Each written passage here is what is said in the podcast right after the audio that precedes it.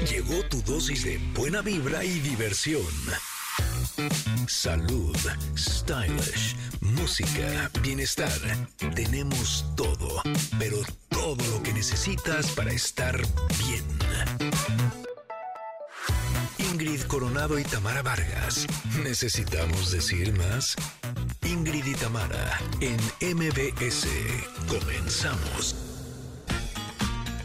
Connectors, ¿cómo están? Muy buenos días. Llegamos al viernes, ya regresó la que andaba ausente, pero estoy muy feliz de poder acompañarlos esta mañana.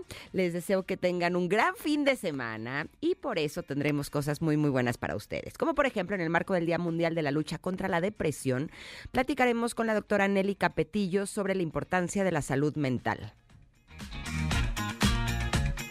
Eso es todo, eso es todo. Ya volvió la que andaba ausente. ¿Cómo están, Connectors? Feliz viernes de fiesta, de fiesta. Sí, el día de hoy platicaremos con el líder de la misión Colmena de la UNAM sobre este importante lanzamiento del pasado lunes y su actual estado. Además, nos acompañará la coach motivacional Paloma Villa para hablar sobre cómo aprender a perdonar. Además, el neurocirujano Alejandro Manjarres nos explicará qué es un aneurisma cerebral. ¿Saben qué? ¿Saben qué? ¿Saben qué? ¿Saben qué? que, como les decía, ya es viernes, el cuerpo y todos lo sabemos, por eso estén muy atentos porque tendremos invitaciones a los mejores eventos para que puedan disfrutar de un gran fin de semana. Así es que prepárense porque esto y mucho más tenemos aquí en Ingrid y Tamara en MBS. Comenzamos. Ingrid y Tamara en MBS 102.5. fucking best. ¿Qué estamos escuchando? Bueno, estamos escuchando a Ariana Grande. Está buenísima la canción, qué buen beat, ¿no, Tam? Súper, súper, la verdad que muy dance, muy, me gustó mucho también a mí. Exacto, Ariana Grande está de estreno y esta canción se llama Yes and. Sí me puso de buen humor y eso está buenísimo. ¿Por ustedes cómo estaban conectados? Bueno, ya venía de buen humor, la verdad. Pero le subió Me dos puso rayitas. Ah, sí, Exacto. Pero ustedes cómo están? Espero que no estén necesitando que a ustedes se les suba el ánimo. Este, pero eh, si es así, pues lo vamos a hacer, porque para eso estamos aquí, para traerles mucho contenido muy bonito para todos ustedes. Así es que gracias a todos los que nos acompañan a través de la señal del 102.5, pero saludo también con mucho gusto a Córdoba, que nos acompañan en Exa 91.3, y también a Mazatlán, que nos acompañan en Exa 89.7. Y a quienes nos están acompañando en este momento en plataformas digitales, en el podcast, gracias, gracias por estar aquí, que además ya les habíamos anunciado que a partir de esta semana los contenidos de este programa están eh, siendo subidos a estas plataformas de forma eh, individual.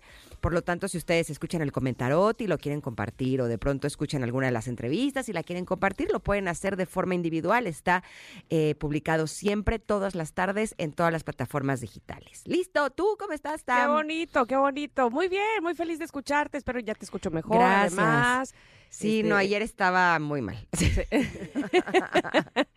no entremos en detalles. Lo Eh, bueno es muy hoy. mal, muy mal. O sea, hoy estás me- mucho mejor y eso me, me da mucho gusto. Muchas Espero que gracias, ustedes Tam. también, Connectors, estén muy bien este viernes, que estén iniciando muy bien este fin de semana. Y bueno, pues por supuesto tenemos pregunta del día. Por supuesto ya está posteada en nuestro ex, arroba Ingrid Tamara MBS. También en nuestro WhatsApp, 5578-65125. Ahí es donde nos, nos explayamos más, echamos chal y demás. Entonces, la pregunta es... ¿Cuál es ese ruido que te incomoda? Que dices, ay, qué cosa más fea de ruido, que te pone de malas, que, que no aguantas. Tú, por ejemplo, Este, híjole, estaba pensando porque tengo eh, varias, pero por ejemplo, me acuerdo que el del gis en el Mm. pizarrón cuando tronaba, ay, así. Cuando rechinaba, sí. Sí, ese rechinido. Pero ¿sabes cuál me desquicia? Porque además es algo con el que estoy más eh, en contacto. ¿Cuál? Cuando un perro está ladre, Ah, ladre, ya me habías contado, ladre, sí, cómo no. ladre. Te juro que empiezo a odiar el perro. Pobrecito. Pero con odio, culpa. así odio con odio jarocho, ¿eh? No Sí, crean sí, que sí, sí, poquito, sí. así, o sea, todo, Nivel jarocho. todo el odio que no he sentido por nadie lo saco por ese perro. Ay. ¿Tú? Yo, el de la fresa del dentista.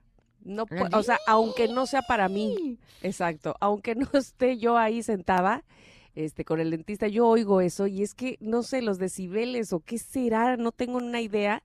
Ah, cómo me molesta, me pone mal, me encrispa, me pone la piel chinita, así, me pone de malas. Pero bueno, ya estoy viendo que eh, contestan también en ex y eh, mira, eh, Ivonne dice que ella tiene misofonía, que también Ernesto tiene ¿Qué y es mi amigo? Chiqui tiene, que no soporta escuchar cuando alguien está masticando, aunque tenga la boca cerrada, Ajá. eh, pero por ejemplo nueces o que esté Palomitas del deglutiendo, cine. palomi- ajá, pero aunque tengan la boca cerrada, lo escuchan, lo, lo perciben y no aguantan, o sea, se tienen hasta que parar.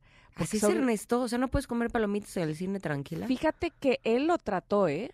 Porque de verdad, O sea, ¿con terapia o con qué? sí, en el cine no tanto te voy a decir por qué, porque el audio de la película es muy alto, pero si tú estás junto a una persona con misofonía comiendo, así en las en el comedor, quiero decir, y hay silencio y, y escuchan el crush, crush, y, o, o el gluk, así, este, como que se ponen nerviosos, como que dicen, ¿dónde me cambio? Este, que, alguien que platique, alguien que hable para no escuchar, de verdad lo escuchan muchísimo. Qué condición muchísimo. tan incómoda. Muy incómodo, muy incómodo. Así es que bueno, no sé si ustedes tengan este alguien conocido con esa eh, afectación. Misofonía se llama. Sí, sí, sí, sí. Mm. Gambit dice, los ronquidos de mi esposa.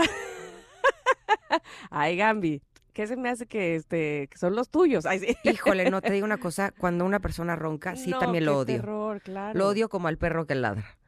De veras. Sí, es muy sí, difícil porque cuando he tenido pareja que el ronca, eh, o sea, como que en las mañanas lo odio. Y digo, es que tenemos que hacer algo. O sea, ¿cómo le vamos a hacer? Porque en el día no te odio, te odio en la noche. Hoy sí, sí, po- pobre, porque eso, lo bueno es que también se atiende. Digo, no es fácil, me parece, pero también se atiende. Eh, la, cosa es, cuando tienes confianza con esa persona, todo bien. Cuando vas, por ejemplo, en el avión y el de junto ronca, es que ahí cómo le haces. Y, y si son vuelos largos o en el autobús, pues co- lo que, a lo que voy es alguien con quien no tienes confianza, le vas a decir, oiga, señor, está roncando. Pues no, Yo como sabes que no. qué hago cuando eso me pasa. Ya sé, alguien al lado de mí que conozca Les o no conozca. papel. No, hago la cuija. Ah, ¿Qué es eso? ¿Has visto las cuijas? Esas que son esas lagartijas Ah, como sí. transparentes. Exacto. y entonces sí, aquí me pongo así, besuconas. Hago así. Y todo malentendido. y entonces Te abraza. No, cuando escuchan eso y están dormidos, se mueven y cambian de posición. Porque generalmente cuando están roncando es porque están boca arriba. Es muy raro que ronquen cuando están de lado. Y entonces cuando escuchan ese, se reacomodan y se ponen de lado y entonces dejan de roncar. La mayoría de las veces, no siempre. Sí, sí, sí, Y me acuerdo una vez una pareja que estábamos en un hotel y yo empecé, ¿no? Así porque estaba así. Y entonces al día siguiente se despertó y me dice, en este hotel está lleno de cuijas. Y Lagartijas lagartonas. Y yo sí. así, no, eras tú roncando y yo dando el beso para despertarte. Oh, que bueno, ahorita descubrí que con esos como taponcitos que son como de, espumita, solamente que yo no esté durmiendo muy bien, sino, o que el otro ronque como... Camión en bajada. Exacto. Este, la verdad con eso es bastante transitable.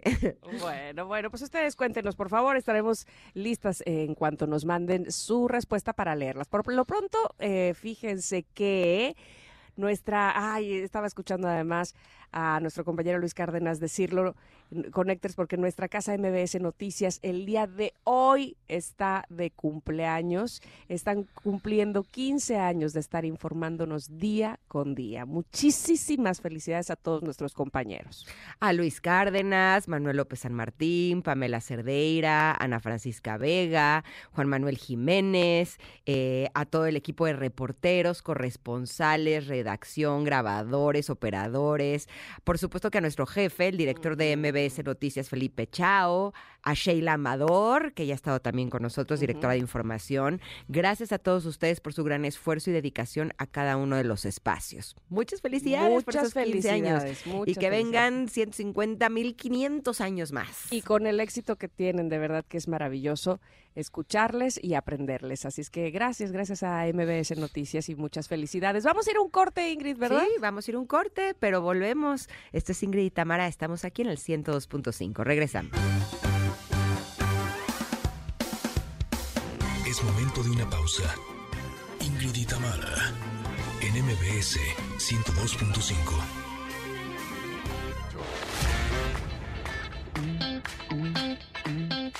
Tamara, en MBS 102.5. Continuamos.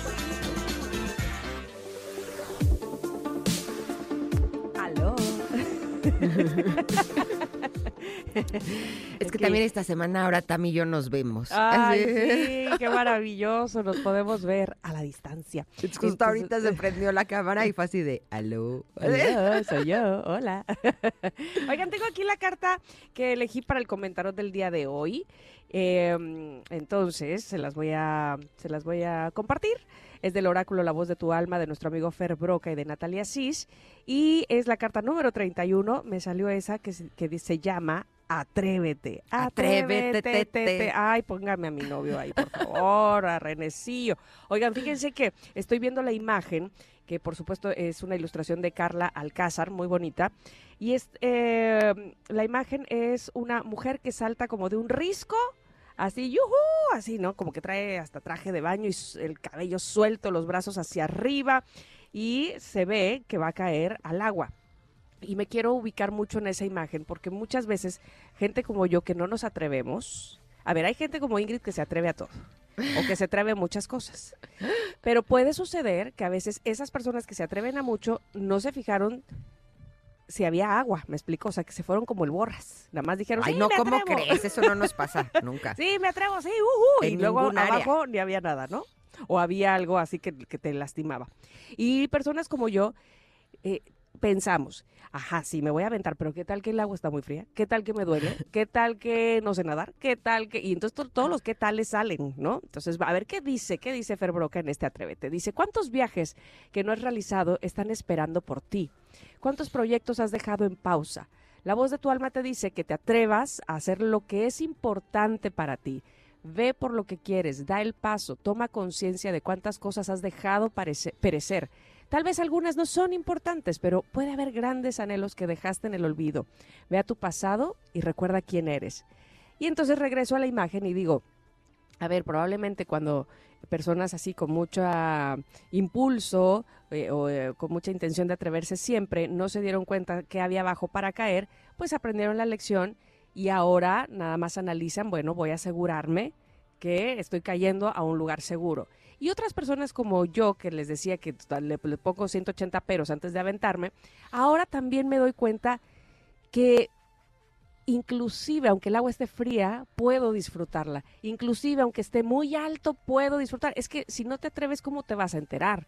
Es que si no lo haces, evidentemente cuidándote, este sí, pero no en, no, no en un exceso donde te gane el miedo y te gane la precaución y entonces no des un paso y te quedes eh, in- inmovible, ¿no? Este, así estático, porque entonces no lo disfrutaste, dejaste pasar el tiempo, se fue el tren, eh, lo pusiste demasiado tiempo en tu cerebro y no en la acción y entonces no tuviste eh, o no recibiste, digamos, el regalo que te hubiera dado la acción de realizarlo. Así es que me parece que atreverse es muy buen eh, consejo, sí, tener precaución también, pero no en exceso. Y tampoco no soltarse así como si fuera, este, no me importa nada la vida, porque evidentemente todo tiene un, eh, todo tiene una respuesta, todo tiene una consecuencia y también el hecho de atreverse a todo, vamos, que tendríamos que ser un poco más conscientes de a qué nos estamos atreviendo. Pero cuando digo un poco más, es literal, solo un poco más, no, no, no demasiado. Eh, es decir, encontrar siempre el equilibrio y eso me parece que ha sido mi tarea durante todo este tiempo o en los últimos años, que debería haberlo sido siempre, pero ahora lo hago con más conciencia, justo encontrar el equilibrio y atreverme. a Hacerlo, sí, pero conscientemente. ¿Tú qué dices, Ingrid? Pues bueno, que también para atreverte hay momentos en los que la energía universal te puede ayudar, ¿no? En ese atrevimiento para que las cosas fluyan un poco mejor. Y justo, ustedes saben que a mí me encantan los oráculos Sí, sí, sí. y también me encantan las cosas espirituales y hay una corriente espiritual que cada tanto me manda como una lectura de cómo se está moviendo la energía en el mundo, ¿no?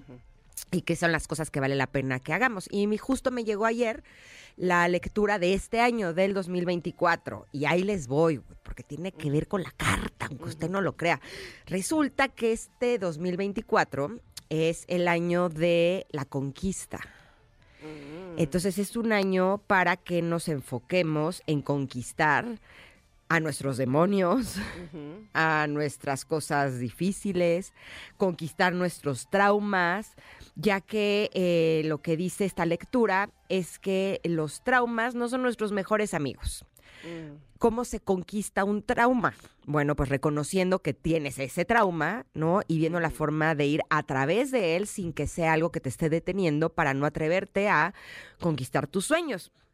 En esta lectura también me dijeron que es un año en el que eh, puedes como dar a luz proyectos. Por lo tanto, si has tenido un sueño y no te has atrevido a trabajar en él, este es el año porque además es un año 8 según la numerología, por lo tanto es un año de abundancia y prosperidad. Así es que es importantísimo que si tienes algún sueño, bueno, pues que sea este el año en que empieces a trabajar en él para que puedas darlo a luz. Ahora, en esta lectura decía que algo bien importante es que no puedes tener falta de fe, ni de confianza. Eso. Porque si tienes falta de fe y falta de confianza, entonces lo más probable es que no puedas conquistar ese sueño que tienes. Pero que si trabajas en ello, eh, va a ser como mucho más fácil que lo logres este año por la energía que se está moviendo a nivel universal. También esta lectura decía que tengas mucho cuidado de no estar cerca de personas negativas porque eso es lo que podría hacer que no puedas conquistar tus sueños este año. Así es que me encantó esta lectura porque es algo que nos puede ayudar a dar ese pasito en caso de que no lo hayamos dado.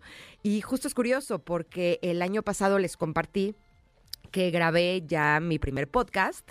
Es un podcast especial de relaciones con el cual tengo la intención de que todos aprendamos, ¿no? Es eh, una de mis áreas de oportunidad, así como el de muchas otras personas. Así es que si quieren mejorar su relación de pareja o si no tienen pareja y quieren mejorar su relación con eh, con ustedes para poder tener una pareja, o si simplemente quieren mejorar o aprender más en esta área, tengo especialistas, tengo invitados eh, famosos que nos comparten cuáles son sus secretos para haber logrado esta, esta relación. Y justo esto lo estoy trabajando desde, bueno, llevo varios años, pero empecé a grabar desde agosto del año pasado y por una u otra razón la energía no quería que saliera, no quería que diera luz. Y la próxima semana por fin saldrá este proyecto el próximo jueves 18 en mi canal de YouTube, Ingrid Coronado. Eh, podrán ya ver el primer capítulo, que mis invitados son Alex Intec. Ándale. Con su esposa Karen, que por cierto es mi hermana, y que nunca había dado una entrevista con él. Me pregunto cómo la convenciste. Eh, pues eh, no fue fácil, eh, no fue una tarea fácil, porque ella lleva con Alex 32 años y sí, a veces en una alfombra roja le hacen dos, tres preguntas, pero jamás había ido a una entrevista con él y más para hablar de cosas tan personales como su relación de pareja, ¿no? Pero pues yo que los conozco, que son de las personas que más quiero, sé que tienen una relación muy exitosa, que se llevan muy bien, que tienen cosas maravillosas como familia y pues le saqué toda la sopa. o sea, o sea, tu hermana Karen se atrevió. Exacto, se atrevió. dio el paso y, evidentemente es algo, mm, espero que algo bueno para ella, sin duda lo será, pero para quienes la escuchemos y te escuchemos a ti entrevistarlos, pues también. Sí, van a ver, eh, quedó la verdad súper, súper bonito este capítulo, así es que los espero el próximo 18, que es el próximo jueves, a las 8 de la noche, eh, ya podrán disfrutar en mi canal de YouTube Ingrid Coronado. Este será el primero de muchos que estoy segura que van a disfrutar enormemente, así es que me atreví a hacer este proyecto y ya da luz este año. Muy bien, muy bien, muy bien. Pues ahí estaremos muy pendientes y, escuchándolos con muchísima atención. Por supuesto que te felicito desde hoy. Sé que será un éxito también como todo lo que haces. Y ahora, pues, ¿qué creen? Pues nos llegó el momento de irnos a un corte. Exacto. Este, ya saben que nuestra carta del comentario siempre está disponible para ustedes en arroba Ingrid Tamara MBS. Ahora en nuestro podcast, ahí de manera individual, nada más este, busquen donde dice y ya listo para que lo vuelvan a escuchar o lo compartan. Y también en nuestro WhatsApp 5578 65125. Nos vamos al corte y regresamos, que tenemos mucho para ustedes. Somos Ingrid y Tamara en MBS. Es momento de una pausa. Ingrid y Tamara, en MBS 102.5.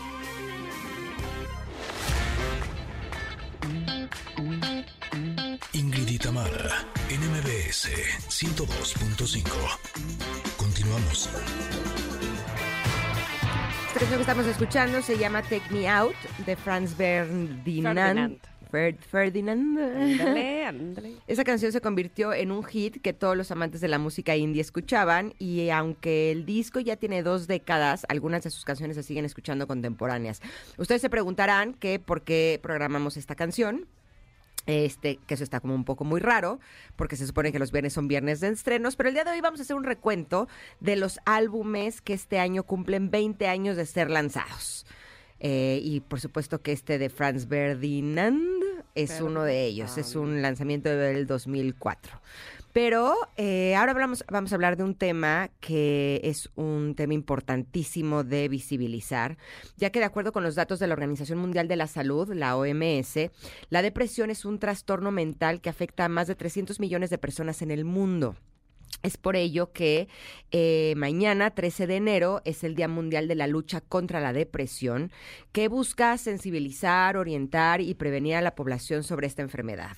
Por eso le damos la bienvenida a la doctora Nelly Capetillo Ventura. Ella es psiquiatra del Centro Médico ABC para que hablemos de este tema. ¿Cómo estás, Nelly? Bienvenida. Hola, ¿qué tal? Muchísimas gracias por la invitación y el espacio para hablar del tema, ¿no? No, al contrario, gracias por estar aquí y me gustaría que para empezar le compartieras a nuestros connectors que aún no están familiarizados con la depresión. ¿Qué es la depresión? Bueno, la depresión es un trastorno mental eh, que se compone de varios síntomas. Eh, tristeza la mayor parte del tiempo, generalmente eh, todos los días, durante al menos dos semanas, alteraciones de sueño, de apetito, eh, una dificultad para disfrutar las cosas, eh, alteraciones cognitivas también, dificultad para atención, concentración, etcétera. Te saludo yo también con mucho gusto, Nelly. Y fíjate que estoy viendo aquí en la información algo que me llama mucho la atención y quisiera enfocarme en ello. Dice eh, que en el DIF se reporta que menos de la mitad de las niñas y niños y adolescentes reciben un tratamiento adecuado a la depresión debido a que los cuidadores primarios subestiman la intensidad de la depresión en los menores de edad. Eh, me, parece un dato muy importante porque probablemente tiene que ver con que eh, probablemente confundamos esta enfermedad con cualquier otra, es decir, con tristeza y entonces, o, con, sí, con algún momento eh, triste y entonces pensemos que es algo que se puede eh, solucionar en dos, tres días, eh, que, que, que ya va a pasar, qué sé yo, este, no, no estamos tan eh, convencidos o con tanto conocimiento, digamos, de la enfermedad en sí misma como para darle el valor que merece. ¿Es así? Eh, sí, y curiosamente en los niños y adolescentes es un poco diferente. El síntoma Mm. principal es la irritabilidad. Entonces muchas veces pasa desapercibido precisamente por eso, porque se ven como Nos niños confunden, rebeldes, ¿no? Que no em, temas de conducta y realmente es una depresión. Y otro punto es que los menores de edad suelen tener como periodos de reactividad normales, es decir, estar jugando con los amigos y de repente eh, episodios de irritabilidad y, demás. Entonces, eh, sí, muchas veces pasa desapercibido por estas características clínicas, pero también creo que hay un tema importante de estigma. Ahora, yo recuerdo que una vez vi una fotografía que tenía al calce un, eh, un texto que me, me híjole, me, me- me pegó, me pareció que era como muy, muy fuerte. Era la imagen de Robbie Williams, este actor de Hollywood que dedicaba su vida a hacernos reír, a películas de comedia preciosas. Eh, y el texto decía que él era un hombre que padecía de depresión. Él tenía en esta fotografía una sonrisa enorme y e incluso es un hombre que se quitó la vida, ¿no? Y decía, esta es la cara de la depresión. Muchas veces creemos que una persona que está deprimida eh, está siempre triste. Pero hasta qué punto una persona que padece depresión también tiene estos periodos en los que está a lo mejor hasta eufórica y por eso es tan difícil de detectar. Em, bueno, sí, sí sucede, sí, sí es frecuente y, y muchas veces también tenemos que diferenciar si existe un episodio depresivo que sea unipolar o bipolar, que puede estar acompañado por episodios de manía, pero eh, también muchas veces la funcionalidad no está del todo afectada, ¿no? O sea, a lo mejor eh, algún, no sé, algún factor, no sé, el trabajo lo tiene muy cuidadito y ahí le va bien, pero socialmente hay aislamiento, el consumo de alcohol incrementa o el consumo de sustancias, o sea, no es eh, una persona triste y ya, la imagen de la depresión, ¿no? Tenemos que estar muy conscientes de eso y pues yo invitaría también a, validar las emociones, ¿no? O sea, ¿por qué siempre tenemos que mostrarnos felices o, no podemos hablar cuando uno está pasando un mal momento abiertamente, ¿no? Como tendemos también a disimularla muchas veces. Y como bien dices, esa, esa parte de ser funcionales a pesar de la depresión, no solamente puede confundir a la gente que nos rodea, sino a nosotros mismos y no detectar en nosotros la depresión per se. Puede suceder eso, ¿no? Supongo. Pero además lo que yo te quería preguntar es, una vez que se detecta a una persona con depresión y que eh, no solamente se detecta, sino además se trabaja, se va a terapia, es igual, eh, se trabaja igual en una persona que digamos, ha tenido varias veces periodos de depresión en su vida que a una persona que por primera vez, digamos, eh, asume que tiene depresión? Em, no, y ahí entran un poco los factores de riesgo, ¿no? O sea, es decir, existe, a ver, la depresión es multifactorial. Diferentes factores entran en juego para que se presente, ¿vale? Tanto genéticos, biológicos como sociales. Y eh, existen factores de riesgo como haber tenido episodios previos que pueden hacer que la depresión sea un poco más severa o que se cronifique em, o que la respuesta al tratamiento no sea tan buena. Em, y también pues tomar en cuenta los factores sociales, o sea, si una persona está presentando diferentes episodios depresivos, pues algo está pasando también en el ambiente social. En niños y adolescentes, temas de dinámica familiar, em, bueno, ahora con la pandemia y, el tema aislamiento, pues obviamente incrementaron muchos factores, ¿no? Porque impactó en la parte económica, muchas pérdidas de empleo, separación de pareja, etcétera, etcétera. Entonces, híjole, sí complica un poco el tener varios episodios depresivos. Claro. Ahora, muchas veces eh, la depresión la venimos arrastrando desde que somos niños, ¿no? Y por lo menos yo en lo personal no había identificado que lo que yo tenía era depresión, ¿no? Eh, he identificado muchas otras cosas, pero no sabía qué era eso en particular. Hasta que una vez escuché una entrevista en Lady Gaga en la que ella eh, compartía, que es algo en lo que ha tenido que trabajar eh, toda su vida, y lo describía como una fuerza interna que la jalaba hacia abajo, como hacia la tristeza, hacia la apatía y que ella sabía que ella tenía depresión, que sabía que era una lucha de, de, su vida y que así como había días en las que me amanecía muy bien, había días en las que sentía esta fuerza que la arrastraba. Y cuando ella compartió esa historia, a mí me cayó el 20 y dije, claro, eso es lo que he vivido yo. Lo que pasa es que yo creía que era tristeza, no me había dado cuenta que era depresión. ¿Cómo se puede diferenciar de la tristeza? Cuando es por periodos más largos de tiempo, cuando es algo que se ha estado repitiendo continuamente, cuando no hay una razón de peso o alguna razón lógica por la cual te sientas así, ¿serían esos los factores que podrían hacer esta diferencia? Bueno, todas las emociones son normales, ¿no? Es decir, el enojo, la tristeza y eh, muchas veces son reactivas a alguna situación y es totalmente entendible.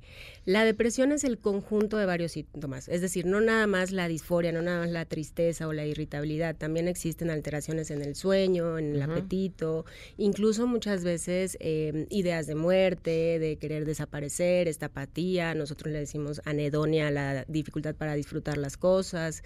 Em, y hay un criterio de tiempo, más de dos semanas, eh, la mayor parte del día, sumado a estos otros síntomas.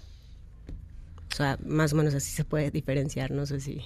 Sí, sí. Sí, sí, sí. Eh, yo, yo quería también preguntarte, por ejemplo, este, ahora que Ingrid estaba platicando de su propio tema, pero evidentemente eh, habrá muchas personas que no solo sientan o, o, identifiquen la depresión en sí mismos, sino la gente que está alrededor de la gente deprimida. ¿Qué, cómo, qué debe hacer? Muchas veces me parece que actuamos sin saber o sin conocimiento, ya hablábamos de subestimar la enfermedad, Pero una vez que ya se tiene asumido que hay periodos de depresión con alguien, algún familiar que esté junto a mí, ¿yo cómo debo de actuar? Em, nunca decir échale ganas, ¿no? Que suele pasar. Deberíamos normalizar el preguntar cómo te puedo ayudar, ¿no? El hacerles ver, oye, te he visto, amigo, últimamente em, un poco apático, ¿no? Me preocupas, cómo estás y demás.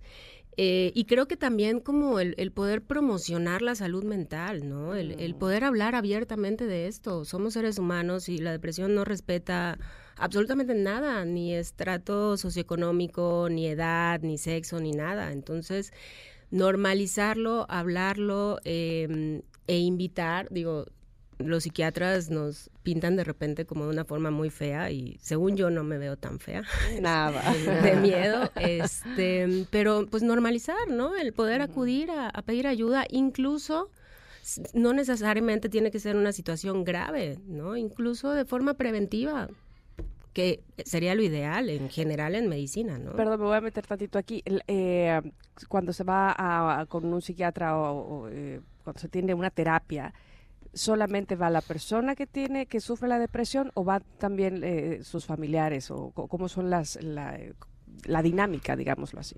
Depende de, cada caso, ¿no? Em, si es menor de edad, siempre tenemos que trabajar con la familia, incluso con maestros, incluso con, con la escuela. Si es mayor de edad, muchas veces sí tenemos que buscar una red de apoyo, mm. sobre todo cuando existe riesgo, riesgo de hacerse daño a sí mismo, temas de autolesiones o ideas de muerte, pues sí tenemos que buscar em, y fomentar la red de apoyo. Ahora, eh, hablamos de algunos eh, síntomas emocionales, ¿no? Como la tristeza, los trastornos de sueño, la falta de apetito, las ideas de, de ya no querer vivir pero hay un síntoma en particular que yo no lo había identificado y que ahora me parece que podría formar parte de este grupo. Em, vivimos en un mundo que es sumamente desafiante, en donde eh, las necesidades y más las personas que somos eh, padres de familia, ¿no? Eh, son muy grandes, y llega un punto en donde nos sentimos en burnout, nos sentimos agotados, estamos exhaustos, ¿no? Y creemos que es un cansancio que tiene que ver con nuestro trajín del día a día.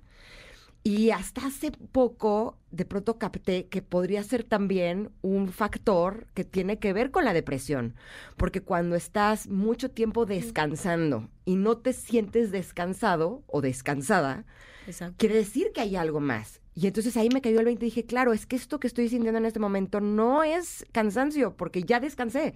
Esto es depresión también. ¿Podríamos hablar de eso al regreso del corte? Sí, claro. Perfecto. En el marco del Día Mundial de la Depresión, estamos platicando con la doctora Nelly Capetillo sobre esta condición. Volvemos en unos minutos. Somos Ingrid y Tamara y estamos aquí en el 102.5. Regresamos. Es momento de una pausa. Ingrid y Tamara en MBS 102.5.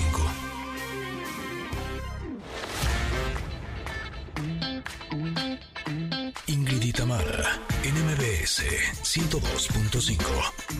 Continuamos. En música que está cumpliendo 20 años, esta canción es We Don't Care de Ken West. Sí, fue lanzada en el 2004, ¿cómo ven? Qué bonito. Pero nosotros seguimos platicando con la doctora Nelly Capetillo Ventura sobre el Día Mundial de la Lucha contra la Depresión, que es mañana. Y antes del corte eh, le dejé una pregunta al aire, ya que he descubierto últimamente que el cansancio extremo también podría ser un síntoma de depresión.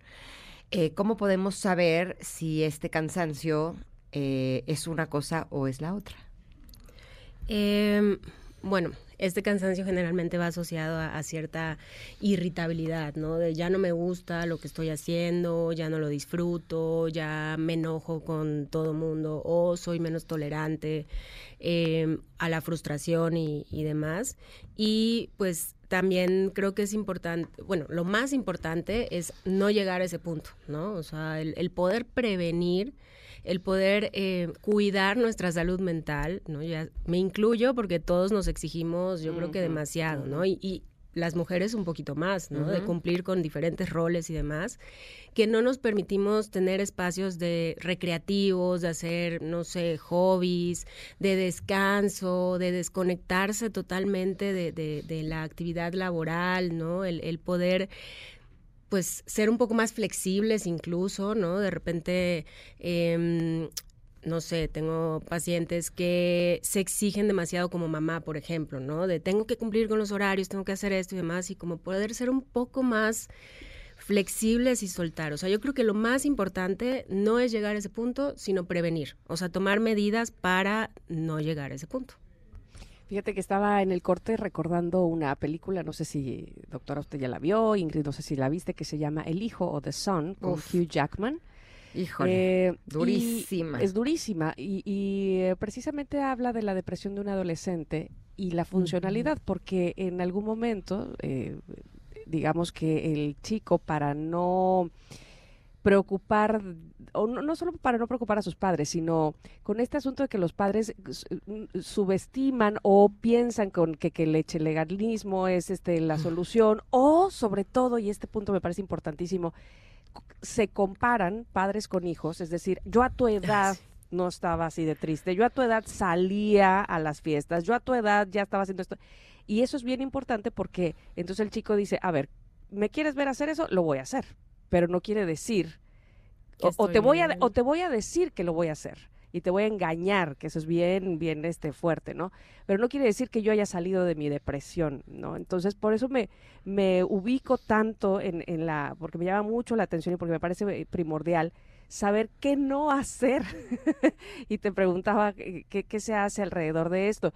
Y otra cosa que me parece este, importante es que como sociedad, y tú lo, tú lo mencionabas, doctora, eh, no nos damos estos espacios sí de recreación porque además tenemos mal entendido que sentirnos bien haciendo nada está mal, ¿no? Como que, este, ¿cómo crees? O sea, necesitamos ser proactivos y además eh, demostrar que estamos bien. Ese es el punto, ¿no? Claro, y, pues descansar y no hacer nada es hacer mucho, ¿no? Porque claro. Y, y, tiene su, y, digamos que tiene su no complejidad, pero vamos, que ocupa un tiempo en nuestra, en nuestra vida que está bien, ¿no? Sí, pero también si estás descansando y descansando y descansando y no te sientes mejor. O pensando, sobrepensando. También puede ser una señal de que lo que tienes es depresión y que en ese momento lo que necesitas no es seguir descansando en tu cama, porque ya no es un asunto de descanso. Es un buen momento de hablarle a tus amigas, de hacer una actividad que te guste, porque si te sigues quedando a descansar cuando ya no es cansancio, siento que son momentos en donde la depresión se vuelve peor. Entonces, más bien, eh, y porque además ahí, como ya no estás descansando, o sea, porque ya no es un asunto de cansancio, es cuando la mente empieza a tener estos pensamientos de ya no quiero vivir, porque estoy cansada, porque me siento mal, ¿no? Y entonces te quedas como atrapado en un torbellino y te mete en un hoyo muy profundo, del cual es luego bien difícil salir. Entonces sí creo que tenemos que aprender también a conocernos y a saber cuándo es una cosa y cuándo es la otra. Y si es un momento de depresión, aunque no es un asunto de échale ganas, si es una situación que ya es crónica y que es difícil, es fundamental el estar acompañado de un terapeuta ¿no? Que pueda ayudarte a salir de ese agujero tan profundo en el que te metiste, pero sí sobre todo que sepas, ¿no? Qué es lo que puedes hacer y qué cosas te ayudan en esos momentos. Eh, doctora, ¿dónde te podemos encontrar? ¿Dónde te pueden encontrar nuestros connectors si tuvieran más preguntas? Eh, me encuentro en el Centro Médico ABC em, y bueno, pueden entrar a la página del Centro Médico ABC y ahí estoy yo y hay diferentes psiquiatras y psicólogos que pues con todo gusto estamos ahí para eh, recibirlos. Perfecto, muchísimas gracias a la doctora Nelly Capetillo Ventura por haber estado con nosotros y por eh, platicar de este tema tan importante. Gracias. Gracias por el espacio. Gracias. Conectores, vamos un corte. Son las 11 de la mañana con 3 minutos, pero volvemos en unos minutos más. Somos Ingrid y Tamara y estamos aquí en el 102.5.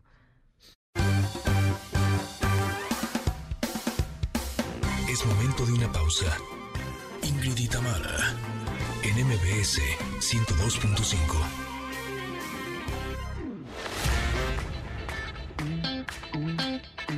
Ingrid Tamara, NMBS 102.5. Continuamos. Connectors, en la primera hora de este programa que se llama Ingrid y Tamara en MBS. Fíjense que estuvimos platicando con la doctora Nayeli Capetillo en el marco del Día Mundial de la Lucha contra la Depresión y esto fue lo que nos dijo precisamente sobre la importancia de la salud mental. Escuchemos. La depresión es un trastorno mental que se compone de varios síntomas. Tristeza la mayor parte del tiempo, generalmente todos los días durante al menos dos semanas, alteraciones de sueño, de apetito, una dificultad para disfrutar las cosas, eh, alteraciones cognitivas también, dificultad para atención, concentración, etcétera. Pero ¿saben qué? ¿Saben qué? Aún nos quedan dos horas más. Vamos a platicar sobre el estado actual de la misión Colmena de la UNAM. Hablaremos sobre el método Cumón.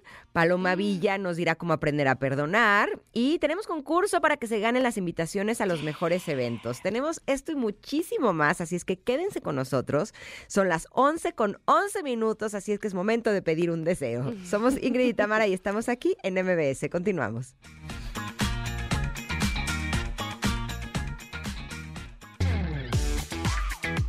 Ingrid Tamara, NMBS 102.5. Hace 20 años que Green Day, bueno, bueno, bueno, estaba en su apogeo, por supuesto, y con esta canción más que se volvió, por supuesto, muy exitosa, American Idiot, y es del 2004, porque hoy, aunque es viernes de música que escucha la chaviza, lo hemos dedicado más bien a música que está cumpliendo 20 años. ¿Qué? ¿En qué momento pasó eso? Para mí todavía el 2000 es antier. Ay, sí. el 2004 apenas pasó. Pero bueno, no, ya han pasado 20 años. aprovecho para saludar a quienes nos escuchan en Córdoba, amigos de Córdoba Exa 91.3. Qué bueno que nos están sintonizando en Mazatlán. Lo hacen en Exa 89.7. Qué bueno que se han quedado con nosotros porque tenemos un tema importante. ¿Qué tan importante será que fue uno de los temas más buscados en Google apenas en el 2023, o sea, apenas este año que terminó? Y por eso hemos invitado al doctor Alejandro Manjarres, neurocirujano, para que nos platique y nos diga qué es un aneurisma cerebral. Bienvenido, doctor, ¿cómo está? Hola, buenos días. Muy bien, este y agradecido con la invitación. Saludos a su amable auditorio. Gracias, doctor. A ver, ¿por qué fue tan buscado el aneurisma cerebral? Seguramente es una enfermedad común. Eh, es bien interesante hablar sobre, sobre la enfermedad vascular cerebral. Digo, platicando a grosso modo, los aneurismas no son otra cosa para entenderlo que dilataciones anormales en los vasos sanguíneos cerebrales. En este caso no solo pueden ocurrir en el cerebro, también en, en otras arterias que, que, están a lo largo de, del trayecto del cuerpo. Sin embargo, es importante comentarlo porque... Eh, la gente lo ha buscado tanto porque todos los eventos vasculares cerebrales hay algunos que tienen su origen en, los aneurismas, en estas alteraciones vasculares. Y esa situación obviamente pone en riesgo la vida del paciente al grado de que representa una de las principales causas de morbimortalidad de los eventos vasculares cerebrales como causa asociada a los aneurismas cerebrales. ¿Un aneurisma avisa que va a aparecer o que está apareciendo por medio de ciertos síntomas? O es una experiencia en donde hay un asunto de gravedad instantánea?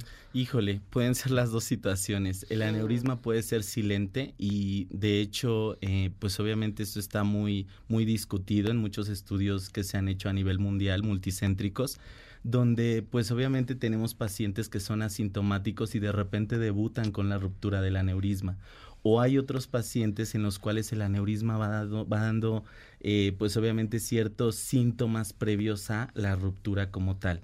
Por ejemplo, si hablamos de los pacientes que son asintomáticos, muchas veces se diagnostican por estudios asociados que tuvo un golpe en la cabeza el paciente, que tuvo un accidente, que está con dolor de cabeza y que se realizó el estudio y de forma incidental se llega como tal al diagnóstico del aneurisma, sin el paciente previamente haber manifestado algún tipo de sintomatología asociada al mismo. Hay otros pacientes que obviamente pues el sangrado, en este caso una cefalea como la describen como la, la única y más bien eh, la cefalea de su vida, debutan el dolor de con cabeza. ese dolor, un dolor de cabeza, un paciente que nunca ha tenido un dolor de cabeza y que debuta con un dolor de cabeza estrepitoso como el descrito eh, de mayor gravedad en su vida, es un paciente que sí o sí tiene que acudir al servicio de urgencias, porque podemos estar ante un aneurisma roto en esa situación y obviamente en una cuestión de morbimortalidad elevada en el paciente. A ver, Perdón, pero, es un dolor de cabeza que se quita o que no, se quita, o es sea, un se dolor queda de cabeza permanente. que se queda. Por ejemplo, si tenemos que ponerlo, cuando no avisa, puede dar ciertos síntomas muy leves, adormecimiento en la cara, puede dar algún detalle de dolor retrocular, es decir, en la parte posterior del ojo, arriba del ojo, que se dilate una pupila y que esté con variación en cuestión de, del tamaño de la misma en referencia al otro ojo, o bien que el paciente presente dolores de cabeza mínimos. Pero el detalle de cuando hay una ruptura, el paciente lo describe como un dolor de cabeza, el peor en su vida, tiene obviamente detalles de dolor en la parte de la nuca, ese dolor no se quita por mucho analgésico que se tome y el paciente puede deteriorar su estado de alerta al grado de desvanecerse, perderlo en forma súbita o bien la otra situación, empezar con crisis convulsivas, cefalea, náusea, vómito y obviamente es el peor dolor de cabeza que el paciente llega en un estado eh, convaleciente al hospital. A ver, pues hablemos de factores, porque no sé si todos somos candidatos a que nos den en algún momento un aneurisma cerebral o qué factores hacen que tengamos eh, esta, este padecimiento. Si, tenemos que, que, hablar de factores, ah, hay muchos. Podemos encasillarlos en dos situaciones. Una, los pacientes que obviamente eh, congénitamente pueden tener asociado un aneurisma. ¿Cuáles son? Alguien que tiene alguna asociación con algún padre o algún hermano que hayan tenido este tipo de enfermedad. Otra cuestión, eh, los pacientes que tienen algunos tipos de enfermedades de la colágena que son alteras, que alteran directamente la estructura de los vasos, generan que se empiecen a dilatar sus paredes y esto con la consecuente formación de un aneurisma. Y también aquellos pacientes que tienen otras enfermedades, hay una que es muy asociada, que es la poliquistosis renal que cursa con eventos hipertensivos crónicos desde edades tempranas de la vida y que aparte de esto se asocia también a alteraciones directamente de las fibras elásticas que componen los vasos sanguíneos. Ahora nos vamos a los adquiridos. Estos primeros que mencioné son los congénitos o los uh -huh. de asociación desde el nacimiento. Uh -huh. Esto es la causa menos frecuente. Ahora vamos con los adquiridos que son las causas más frecuentes de, de los aneurismas. Aquí podemos encasillar pues directamente a la hipertensión arterial, uh -huh. a pacientes con trastornos eh, metabólicos directamente como la aterosclerosis que va debilitando la pared de los vasos, los pacientes que son pues obviamente este fumadores positivos o en este caso eh, tienen el tabaquismo como adicción, pacientes eh, que en este caso también se drogan eh, con la cocaína, anfetaminas, que directamente por, por trastornos hipertensivos en agudo que generan este tipo de, de, drogas pueden generar los pacientes alcohólicos o las personas que son alcohólicas, pero más asociado en muchas ocasiones pacientes con hipertensión. Y que también otro grupo se encasilla, el grupo de la cuarta, quinta, sexta y séptima década de la vida, sobre todo ahora que la esperanza de vida es un detalle obviamente mucho más marcado, que vivimos uh -huh. más. Esta situación con las enfermedades crónico-degenerativas se asocian a que las paredes de los vasos se debiliten y que se empiecen a formar aneurismas. Hay otro grupo mucho menos frecuente que son aneurismas asociados a procesos infecciosos de tipo eh, fungoide en este caso a, asociados a hongos, pero son otro, otras cosas o causas menos frecuentes. Estrés, ansiedad, angustia, presiones, preocupaciones, ¿podrían ser factores que provoquen un aneurisma o no? No son factores directos. Los factores directos son algo que es repetitivo y crónico. Por ejemplo, un paciente hipertenso, mal mm. controlado, donde la hipertensión está recurrentemente dañando esas paredes de los vasos, okay. los va, obviamente, va mermando la, la placa muscular eh, directamente conformante de estos vasos y va haciendo las aculaciones o las dilataciones anormales eh, yo me estreso un día, no por eso tengo un factor de riesgo. Uf. Ustedes que se estresan, eh, el público que nos sigue, no, no tenemos una condicionante así. Tiene que ser un factor estresante que esté continuo y que en este caso eh, directamente esté regulado a nivel fisiopatológico, no como tal el estrés, que obviamente el estrés puede ser una situación sí crónica, pero que no asocia continuamente a ya un estado mórbido. Ok. ¿Qué hacemos, eh, doctor? Vamos a ir a un corte. Entonces, pa- para Claro. que se explaye perfectamente después del corte, nos dice qué hacemos si eh, estamos notando que tenemos este evento de aneurisma cerebral eh, o alguien de nuestra familia. Este, no sé sobre todo con qué rapidez tenemos que actuar. Todo eso nos lo platica, ¿verdad? Después del corte, por favor. Y bueno, pues así justo lo haremos. Vamos al corte y regresamos con el doctor Alejandro Manjarres para seguir hablando de aneurisma cerebral. Quédense, están con Ingrid y Tamara en MBS. Es momento de una pausa. Ingrid y Tamara, en MBS 102.5.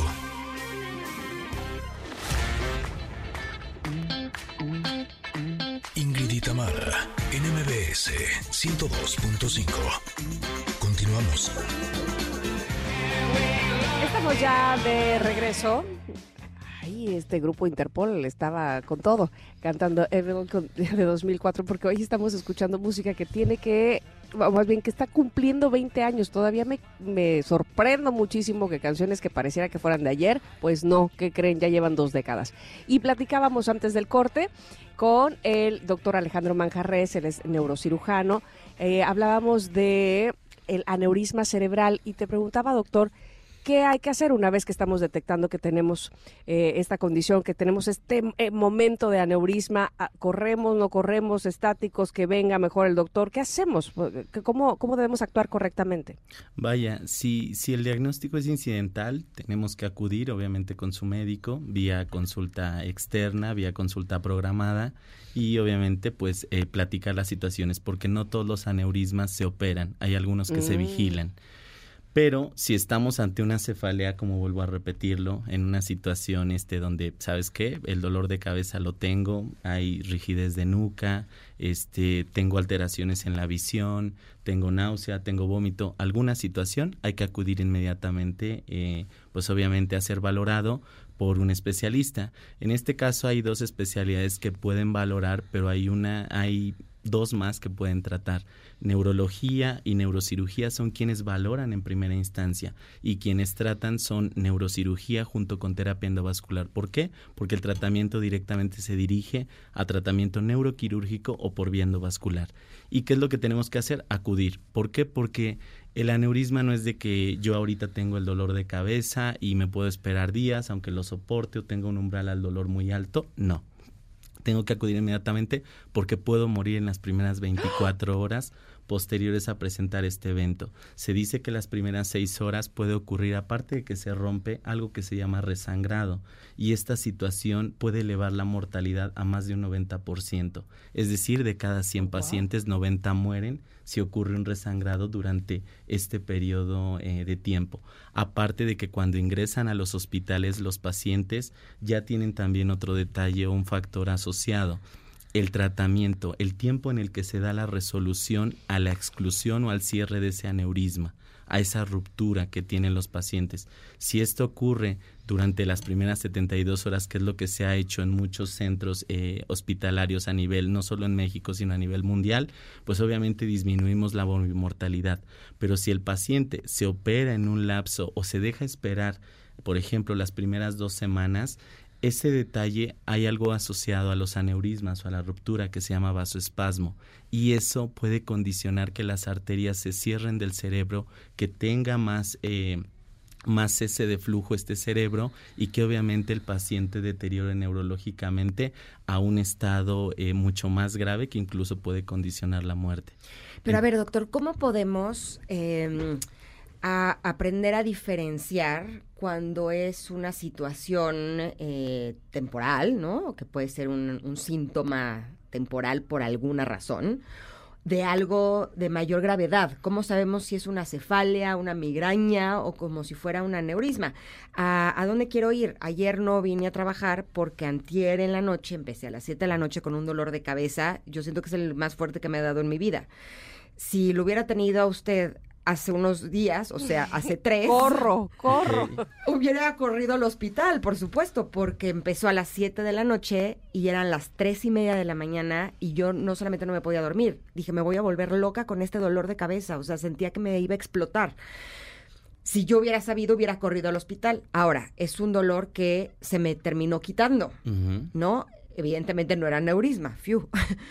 Pero ¿cómo reconocemos en esos momentos? Porque si cada que nos duele la cabeza o cada que nos duele el ojo, cada que nos duele el dedo, corremos a urgencias al hospital, eh, no solamente estaríamos exagerando, sino que nuestro bolsillo quedaría completamente eh, perjudicado, ¿no? Eh, vaya, e, esta pregunta es muy importante, pero también hay que reconocer, si el paciente tiene factores de riesgo asociados como los que comenté, algún familiar con antecedentes, si el paciente es hipertenso, si el paciente tiene algún trastorno metabólico, son focos rojos. O bien la otra, hay algo que se llama cefalea sentinela, que en este caso aparece eh, unas semanas antes. El paciente debuta con un dolor de cabeza, el cual se quita, y posteriormente se llama cefalea de advertencia. Después debuta ahora sí con el dolor que ya no se quita.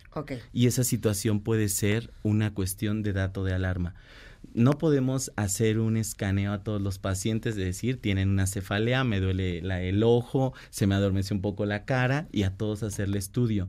Sin embargo, sí es importante que un paciente que nunca ha tenido cefalea, en este caso y tiene factores de riesgo, vámonos inmediatamente a la consulta para que ser valorados. Si ya debutamos con la cefalea que comentaba, la cefalea en trueno, una cefalea ya eh, la más fuerte de toda su vida y que no se quite y que se asocia a náusea, vómito y que deteriore el estado de alerta, inmediatamente a la unidad hospitalaria.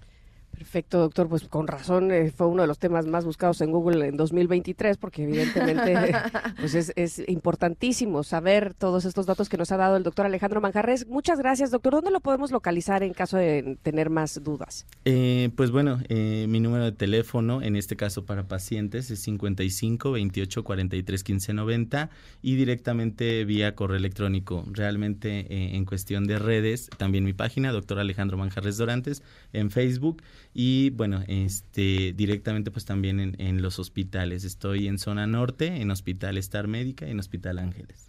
Se nos acabó el tiempo, doctor, pero hay una pregunta de Michelle que eh, dice que si tiene dolores de cabeza diario, desde leve muy fuerte, es necesario revisión. Me atrevería a decir que el tener dolor de cabeza o dolor de lo que sea diario no es normal.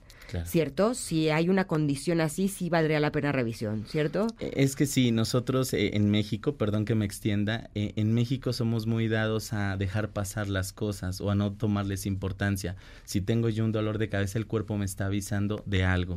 Hay otras situaciones asociadas como tumores cerebrales, hay situaciones asociadas como hidrocefalia, hay, hay otros cuadros que también me están indicando y la enfermedad vascular no por nada, obviamente fue buscado mucho el tema, porque pues obviamente la gente entra en un estado de preocupación, pero algo que siempre le digo a los pacientes, no tenemos que preocuparnos, tenemos que ocuparnos. Y eso es muy importante, sobre todo en esta, en esta persona de su auditorio, que obviamente tiene que acudir sí o sí al médico. Gracias, doctor. Muchas gracias. No, de qué, para servirles. Hasta luego. Antes de irnos al corte, todos sabemos, todos sabemos que hasta un mínimo choque puede convertirse en una pesadilla. Ahora sí, que un dolor de cabeza.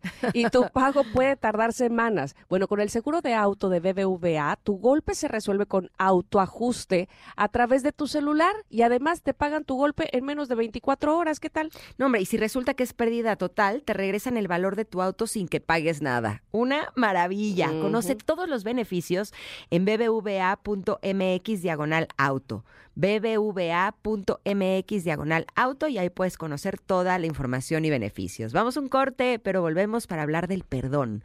Somos Ingrid y Tamara y estamos aquí en el 102.5.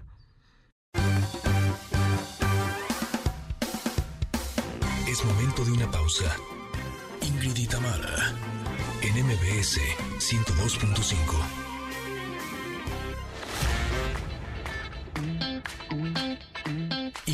NMBS 102.5. Continuamos. Se me hace que Mario es rockero. ¿Por qué no es la cara que puso cuando empezó el... ¿Así? Te voy, te voy a decir más que rockero, es joven, mana, porque le gusta The Chemical Romance y por supuesto, pues es dos milero. Eh, pero me dio risa porque estaba así todo tranquilo y en cuanto empezó el al así, uy, bueno, hasta se alegró. Le brilló la cara. Bueno, si ustedes son también como Mario, así que les gusta el bueno, esta canción se llama Three Cheers for Sweet Revenge, que eh, es de The Chemical Romance del 2004, ya que estamos con eh, álbums que están cumpliendo 20 años. Y este sin duda fue un álbum que significó un gran ascenso para la banda, pues se lograron posicionar en la escena mundial y en el corazón de las personas, pues muchos crecieron escuchando su música. Muchos como Mario, que jóvenes. Que son jóvenes. sí, de, son jóvenes. Es que mira, si hubiera estado así, pero hubiera sido ACDC, ahí sí no, nosotras, porque era nuestra generación. pero Chemical Romance, pues es Mario. Lo que pasa es que yo creo que a todo nuestro equipo, por lo menos les doblamos la edad. Pero, pero, qué fortuna trabajar con gente tan joven. Exacto, tú y yo somos las tías de todos. Respeto niños. Qué maravilla.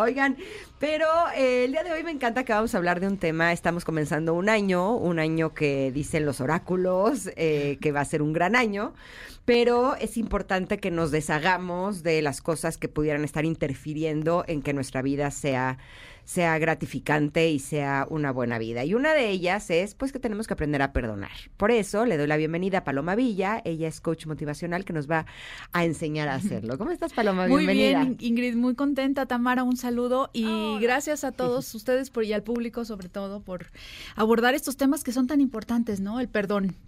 Sí, para empezar, ¿cómo sabemos que valdría la pena que nos demos la oportunidad de perdonar algo o a alguien o perdonarnos a nosotros mismos. Para que el, el dolor no condicione nuestra vida. Hay una frase muy este, famosa que dice, el que perdona olvida, y la verdad es que el cerebro no, no olvida. El cerebro no olvida. Pero aquí lo importante y la información más importante es aprender a transformar el dolor en sabiduría. A mí me hicieron algo, ya sea algo mis padres, eh, alguna expareja, alguna persona que fue muy dura conmigo y que me causó un gran daño. Eh, lo primero es entender que el perdón no es para la otra persona, es para mí misma, ¿no? Para poderme liberar. ¿Por qué? Porque si no, entonces estoy viviendo desde estos condicionamientos que en todos los campos, ya energético, mental, espiritual, me hace daño a mí. Es como creer que tú te tomas un veneno y que a la otra persona le hace mal. Entonces, el perdón es, es eso. Primero, entender que es para mí, porque mucha gente dice, pero es que yo cómo lo voy a perdonar si me hizo tal y tal y tal. Sí, pero él o ella pudieron ya estar siguiendo con su vida y a lo mejor siguen haciendo de las suyas, pero eso no nos importa. O sea, lo que nos importa es yo que estoy haciendo con esto que está generando un condicionamiento desde ese dolor.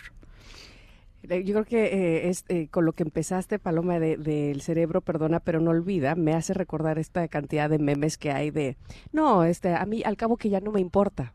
Silencio, cinco minutos, porque cuando me hizo y te otra vez, te enganchas otra vez como si hubiera sido ayer, como si hubiera sido ayer. Y entonces, ¿qué pasa cuando nos sentimos culpables por lo que nos hizo alguien y entonces como que inclusive justificamos eh, no solo no solo no es que, eh, que, que, lo que no lo perdonemos sino justificamos que nos haya hecho algo porque seguro nosotros también provocamos que nos lo hiciera. Bueno es que eh, ahí definitivamente es primero entender que si la otra persona nos hace algo, lo está haciendo desde sus carencias, desde sus dolores, desde sus debilidades, ¿no? Hay ahorita una racha como que se dice perdona, perdona, perdona. Sí, obviamente la invitación es a que perdones, pero si ese perdón es em, desde no una sabiduría de saber qué está pasando conmigo realmente, si fuiste víctima, porque a lo mejor fuiste, estás tratando de perdonar a tus padres, un ejemplo, ¿no? Que abusaron de ti, pues evidentemente no vamos a aplaudir el maltrato, al, en, al momento de perdonar, no es que yo esté ahora aplaudiendo el maltrato, no, ajá, no lo aplaudo, pero sí comprendo que mis padres actuaron así desde la ignorancia, mm. desde sus recursos y ahora entiendo que como el adulto responsable que soy, que mis padres ya no van a venir a darme lo que yo necesité. ¿Quién es esa persona que me puede dar eso que yo necesité? Pues soy yo misma, porque soy ese adulto responsable que está aquí para poder aprender ahora a abrazarme, a tomar terapia, a aprender a hablarme bonito, si me dijeron que no servía para nada, que me lastimaron en lo más profundo o hubo un abuso mayor, ¿quién está aquí solamente para realmente sanar ese dolor y conceder ese perdón, pero desde el conocimiento y la sabiduría, que ahí es la invitación, ¿no? A transformar ese dolor en sabiduría y entender que es la única persona que puede darme lo que a mí me lastimó que hizo la otra persona, soy yo misma. Hay una frase que a mí me ha ayudado muchísimo y que me encanta, que es hurt people, hurt people. Es una frase de Chip Dodd. O sea, gente lastimada Ajá. lastima. Así es. ¿No?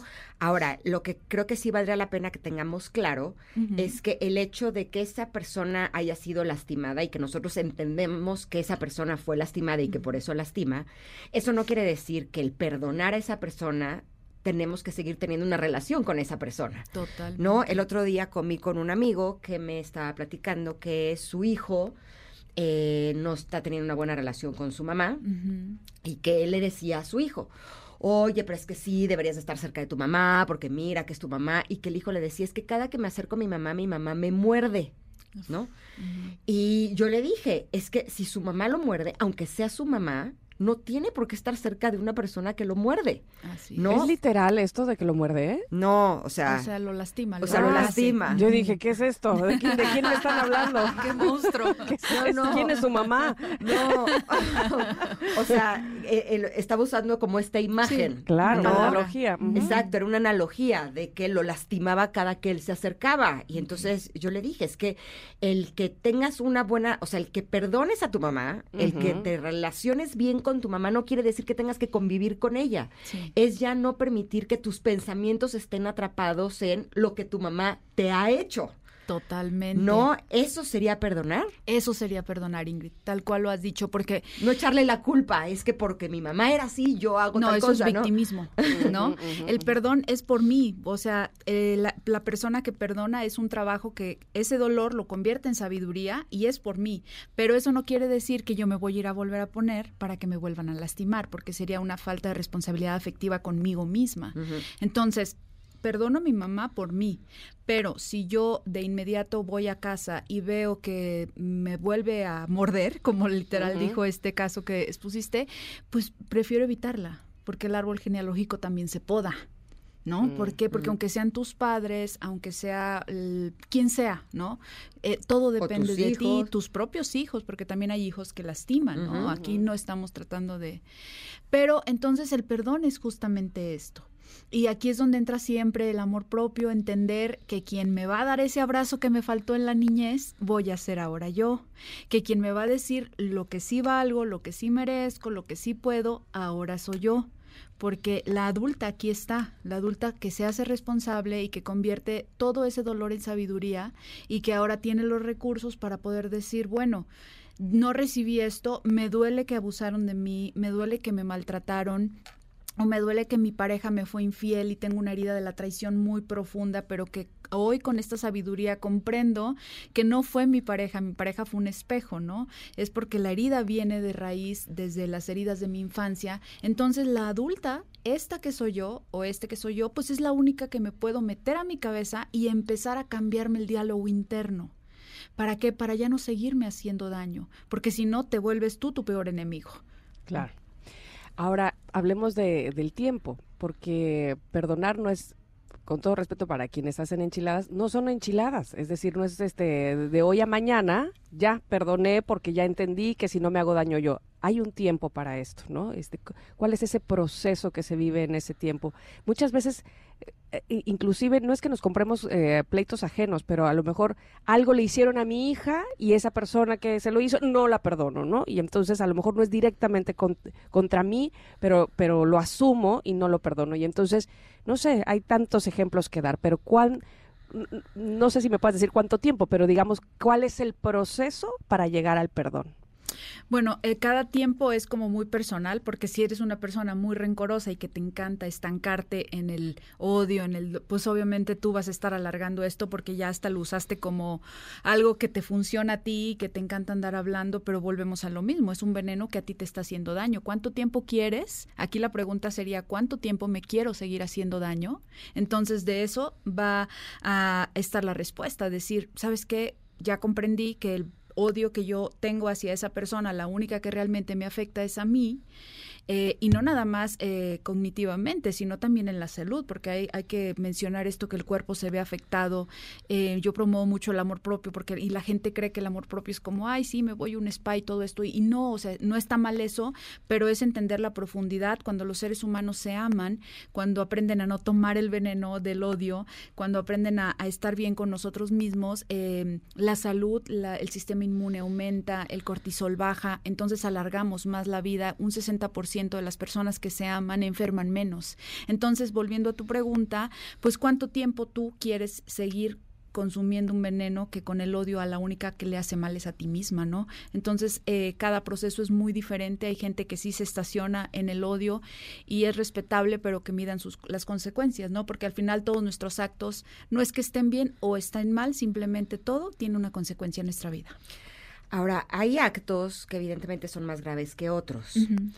Tengo una amiga que cuando tenía 22 años estaba en un coche aquí en la Ciudad de México, en San Ángel, y de pronto una bala perdida de un cuate que había ido a asaltar uno de los negocios que estaban don, al lado donde estaba su coche. Ajá. No nadie sabe cómo. Esa bala fue, le pegó a ella, eh, le dio en la columna vertebral, por lo tanto quedó en silla de ruedas. Wow no solamente es una mujer que no puede caminar, sí. sino que además yo no sabía, o sea, uno cree que cuando una persona no puede mover las piernas, no la siente, pero no. Ella sí se enfrenta a una especie como de calambres y de pronto le da frío y siempre tiene que estar en rehabilitación y lleva así desde que tiene 22 años. Evidentemente es un acto eh, dificilísimo de perdonar porque las consecuencias ella las va a tener que vivir toda su vida. Sí. Y me contó que fue a la cárcel a ver a la persona que le disparó Uh -huh. y que ella sintió que Dios le dio el regalo de perdonarlo porque cuando lo vio lo pudo ver compasivamente y ya no sentía odio por él. A mí esto me parece que es una historia que me pone la piel chinita porque eh, cuántas veces nosotros nos ha costado trabajo perdonar a una persona que ha hecho cosas mucho menos graves que esa. Sí. ¿Tú no crees que de alguna manera el perdón es un regalo Uh -huh. que Dios, el universo o la vida te puede dar? Sí. y que a lo mejor en lugar de estar intentando ver cómo le hago para perdonar a esta persona, Uh -huh. a lo mejor pedir que eh, la gracia nos Sí. dé esa oportunidad. Sí, y mira, justo con este caso, eh, por ejemplo, esta persona, eh, lo que les decía al principio, ¿no? De la frase el que perdona olvida, no es cierto. Porque ella nunca va a olvidar esa- ese suceso. ¿estamos de acuerdo? Pero ella, conforme a esa situación, encontró esa sabiduría proveniente de lo que cada quien crea, que la puede buscar ahí, pero encontró esa sabiduría para ir a enfrentar ese dolor cara a cara y otorgarle el perdón, pero por ella, porque yo te aseguro que cuando ella hizo ese acto de ir a ver a esa persona, ella en su cuerpo se liberó de muchas Sí. cosas. Pero dice que fue un regalo, o sea, que él- ella no sabía que iba a Que- pasar por esa situación, sino que cuando llegó y lo vio, sintió cómo se liberó de esa carga. Sí. Y ella lo atribuye a que fue un regalo. Fue un regalo totalmente, pero donde ella también, porque hay que estar preparados, hay que estar abiertos. Por eso la importancia de siempre estar invirtiendo en nosotros en el sentido de estarnos retroalimentando, escuchando programas como este o leyendo un buen libro. ¿Por qué? Porque la, la sabiduría solo entra cuando las puertas del alma y del corazón están abiertas. Ella lo sintió como un regalo porque estaba preparada ya para eso, ¿no? Después de un suceso tan grave. Entonces ahí también es cuando debemos de estar, eh, cuando aprendemos a estar mejor con nosotros y nos cultivamos y nos abrimos a esta sabiduría, pues es cuando aparecen esas situaciones que pues las llamamos como un milagro, ¿no? Como si algo superior hubiera entrado en mí y hubiera hecho que sucediera esto. Dime una cosa, este, nada más quiero saber si vamos a ir al corte o no, me responde eh, pa, eh, pa, Paloma en este momento o cómo le hacemos, porque tengo una duda. Eh, sobre todo, que eh, nos enfoquemos en una situación. Digo que perdono, pero cada dos minutos te estoy recordando lo que me hiciste, ¿no? Básicamente es de no estoy perdonando ni olvidando. Y por eso te hablaba también de procesos, porque seguramente habrá un momento donde pensemos que sí, que eso quedó en el olvido y de repente regresemos. ¿Qué pasa con estas personas cuando pues tienen sí toda la intención de perdonar por sí mismos y demás, pero hay esto que les recuerda, que les motiva otra vez y entonces lo vuelven a sacar al tema. Es no sé, es, recurrente, digamos. Como este juego, ¿no? Esta bipolaridad donde por una parte sí quiero perdonar, pero por otra eh, acá tengo la rabia por dentro. Entonces, pues es simplemente hacerse una pregunta, ¿a dónde me está llevando esto? Porque es muy incongruente eh, desear por un lado querer perdonar, pero por otra estoy friegue, que friegue, que friegue con la misma situación, que al final si lo que esperas es una respuesta de la otra persona, si esperas una disculpa te la podrá dar o no, pero al final ¿quién tiene la solución verdadera de convertir esto en sabiduría? Pues solamente nosotros, porque tú te puedes seguir ahí toda la vida buscando esas respuestas o que es que me tiene que pedir disculpas, es que por qué me fui infiel, es que por qué mis papás me maltrataron, es que es que es que es que si nosotros nosotros creemos que las cosas van a cambiar encontrando las respuestas afuera, pues eso no va a suceder. Las respuestas y el cambio solo comienza acá adentro, ¿no? Dentro de mí, tratando de cada que aparezca este sentimiento, esta emoción donde yo tengo ganas de ir a reclamarle y de estarle restrajeando todo lo que me hizo, pues qué tal que empiezo a liberarlo de otra manera, ya sea físicamente, escribirlo, este, yo pedirme perdón, porque también eso, eso es algo, fíjate que a veces usamos el dolor de las demás personas, así como se usa un vicio eh, para hacernos daño a nosotros mismos. Entonces hay un ejercicio muy bueno que es abrázate de verdad frente a, en, frente a tu espejo, sentada en tu cama, pero abrázate con tanto amor, pídete perdón, me me perdono por todo lo que me he hecho, elijo ya no ser tan ruda conmigo misma. ¿Por qué? Porque al elegir este quedarnos con este tipo de emociones y de sentimientos donde estar siempre señalando al otro, lo único que hace es hacerme mal a mí misma. Entonces, a veces usamos hasta las personas o lo que nos hacen los demás para hacernos daños, daño a nosotros y eso eso sí no tiene pues perdón de Dios, ¿no? Porque dices, ¿cuál es el respeto hacia mi persona?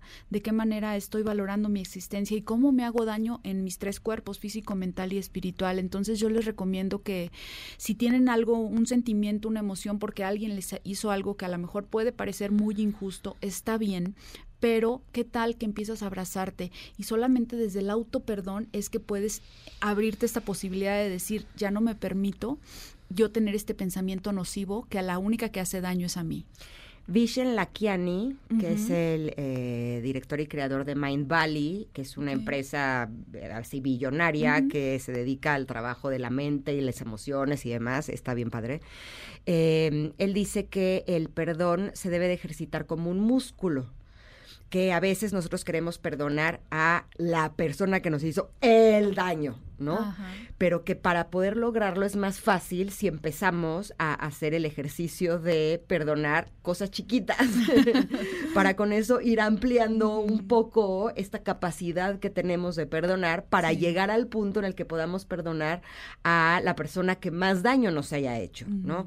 Y yo creo que se puede hacer un, un ejercicio. Ahora, él dice que como es un ejercicio que se tiene que ejercitar como un músculo, que es algo que se tiene que hacer todos los días, ¿no?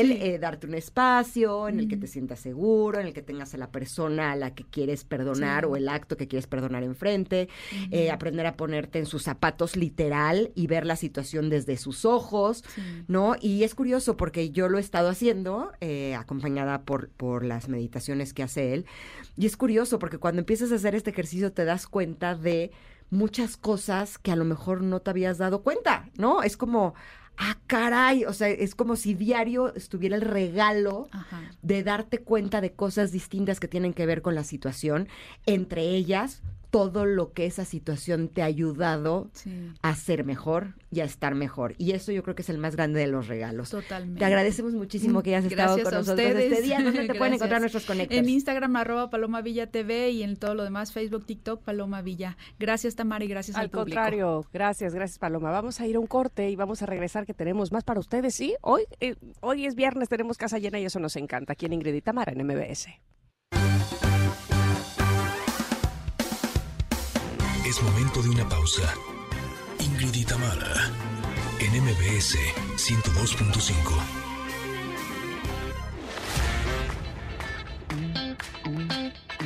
Ingrid y en MBS 102.5. Continuamos. También pasaron ya, también pasaron ya 20 años de que Arcade Fire, este grupo, lanzara Wake Up, que es la canción que estamos escuchando el día de hoy. Y este disco se caracteriza por su influencia del art rock, el pop barroco, el folk también. Y ahí demuestra la agrupación su talento. Incluso fueron nominados a Disco del Año en los Grammy. Y los estamos recordando precisamente porque cumplen 20 años con este éxito. Y hablando de éxito, vamos a pasar a nuestra siguiente entrevista. Soy fan, fan, fan. Solo tengo una queja de nuestro siguiente invitado. Solo una y se lo voy a decir ahora mismo. Vamos Ay, a... curiosidad. Sí. Está con nosotros Héctor Barrera, gerente de Cumón, del Red de Centros Cumón. Yo dudo que alguien, este, no sé, seguramente muchos, por lo menos hemos visto Cumón cerca de Ujú. nuestra casa, nuestro trabajo, eh, por donde pasamos diariamente y me da muchísimo gusto que haya tantos Cumones. Y mi queja es, ¿por qué no existió esto cuando yo era niña? Por favor. queja. Esa es mi queja. Yo soy mamá cumón, digámoslo así, este, y ha sido maravilloso ver la facilidad, el amor que Miranda le tiene a las matemáticas debido a que entró a Cumón desde muy pequeña y, y de verdad entendió, y voy a decir esta palabra que no, no es para denostar las matemáticas ni mucho menos, pero entendió la simpleza de las matemáticas y no esta cosa terrible que nos eh, ponían a nosotros de qué, los problemas, qué terror, la, la materia y qué sé yo. Así es que bienvenido Héctor, ¿cómo estás? Bienvenido a este programa. Hola, ¿qué tal? Pues muchas gracias por estar aquí, muy contento de compartir con ustedes y qué bueno que ha sido esta experiencia de, de encontrarte con el método común y todo lo que puede lograr. Así que gracias por la invitación. Tam, te tengo una noticia. ¿Qué? Sí existía desde 1991. Entonces, Perdón, pero yo ya había pasado la primaria, yo sé que ustedes este, son ¿Pero muy ¿cuántos años pequeños. tenías en el 91? ¿O sí tenías... Ya iba yo como en secundaria, ¿no? ¿Sí Ya. será? Sí. Bueno, que como quiera sirven. estoy- Tenías como 13 años. Si hubieras podido hacer el método Kumon. Sí, sí, sí, sí. Pero No, no, no lo vi. No, no, mi mamá no lo vio. Muy mal. Oye, pero para quienes no conocen este método de Kumon, ¿de qué se trata? Héctor? Cuéntanos. Pues muchas gracias por la pregunta. Justamente creo que una parte muy importante del fundamento de la metodología tiene que ver con su historia. Mm. Y precisamente es la historia de un padre de familia, el profesor Toro Kumon, que preocupado por su hijo más grande, su hijo Takeshi, un día Takeshi llega a casa con un examen no tan bueno de matemáticas y él era profesor de matemáticas de bachillerato. Y entonces eh, su mamá, la mamá de Takeshi, este, la esposa del profesor, descubre el examen escondido un poco entre la ropa de, Takeshi y le dice, oye, ¿por qué no haces que el niño no se avergüence del tema de las matemáticas? Porque tú eres profesor de matemáticas. Y más allá que únicamente enseñarle las matemáticas, el profesor ideó una cosa que me- a mí se me hace revolucionaria. ¿Cómo llevo a Takeshi para que tenga, no te- nunca más vuelva a tener problemas de matemáticas? Que las matemáticas se le hagan sencillas y que pueda aprender lo más rápido posible. Ideó unas, una serie de ejercicios con el fin en mente. Y el fin en mente es, voy a hacer que, que mi hijo domine las matemáticas de preparatoria en el menor tiempo posible. Y entonces el trabajo de, de profesor no fue sumar contenidos, sino más bien qué quito que no es indispensable para que aprenda las habilidades de las matemáticas y con eso, bueno, él inició en segundo de primaria estas hojas de trabajo con una serie de ejercicios y lo que hacía Takeshi es llegar a, a casa después de la escuela, trabajar muy corto tiempo, 30, 40 minutos y luego el profesor en la noche llegaba y calificaba y empezaba a analizar por qué le cuesta ese, este ejercicio más trabajo, cómo podemos hacer que repita. Y entonces al final la historia nos dice que Takeshi en sexto de primaria logra dominar cálculo diferencial integral y con esto pues el que se arregle el problema, ¿no? Takeshi eh, es japonés Sí, Take- eh, eh, en ese ¿El caso somos una empresa que nacimos en Japón. en Japón. Te, lo- te voy a decir por qué pregunto. Porque entonces quiere decir que este problema era mundial. Así. Es correcto, sí. No solamente a los mexicanos nos costaba trabajo, sobre todo este asunto de incluir o implementar las matemáticas a nuestro día a día de manera fácil y sencilla, ¿no? Es correcto. Ahorita tenemos presencia en más de 55 países en el mundo y justamente es esto lo que dice que, que tenemos eh, esta aportación porque había una necesidad a nivel mundial por el tema de las matemáticas. Y entonces inicia en el 58 en Japón y después se expande en el mundo. Pero una cosa muy interesante que me gustaría abordar es que después de esto el profesor empieza a notar que hay alumnos que avanzan más rápido que otros. Mm. Y, empieza, y empieza a decir, en lugar de decir, es que estos son superdotados, lo que dice es, ¿qué cosas hacen, qué habilidades tienen que si las identifico puedo replicar en otros alumnos para tener los mismos resultados? Mm. Y se da cuenta que estos alumnos sobresalientes son alumnos que son grandes lectores y entonces inicia una segunda, una segunda materia que se llama comprensión de lengua materna, que en ese momento era en japonés, y, se expande también en el mundo, y entonces precisamente es por, porque tenemos estos de los dos principales ejes, nuestro desarrollo de, de habilidades en matemáticas y la comprensión lectora como una base importante del desarrollo de las habilidades de cada estudiante. Ahora, ¿este método qué es lo que hace? ¿Ayuda a los niños a que cambien la forma en la que piensan para que puedan entender de una mejor manera cómo se hacen las matemáticas? ¿O es por medio de ejercicios que los ayudan a comprender? ¿Cuál es el fondo por lo que este método es tan exitoso? El fondo de la metodología parte de, la experiencia que dice que cada persona aprende de manera distinta. Y entonces hablamos de un método individual. Y lo primero que hacemos en, en común es que los estudiantes hagan un examen diagnóstico que nos permite de identificar es cuál, dónde empiezan sus dudas y también cómo aprende. Ya que todos, pues en algunos casos hay temas que nos son sencillos, y en los otros temas necesitamos más práctica nada más. Y esa es la gran diferencia. Nos detenemos y practicamos en donde no, están, donde no se está logrando el dominio. Entonces, Kumon tiene como cuatro pilares fundamentales dentro de su filosofía. El primero es que iniciamos en un punto en donde el estudiante esté sin importar su edad. Es decir, ¿a qué se refiere donde esté? Donde no tiene dudas, donde se le hace fácil. Y entonces empezamos en lo fácil para ir construyendo. Lo segundo es que creemos que la práctica hace el maestro.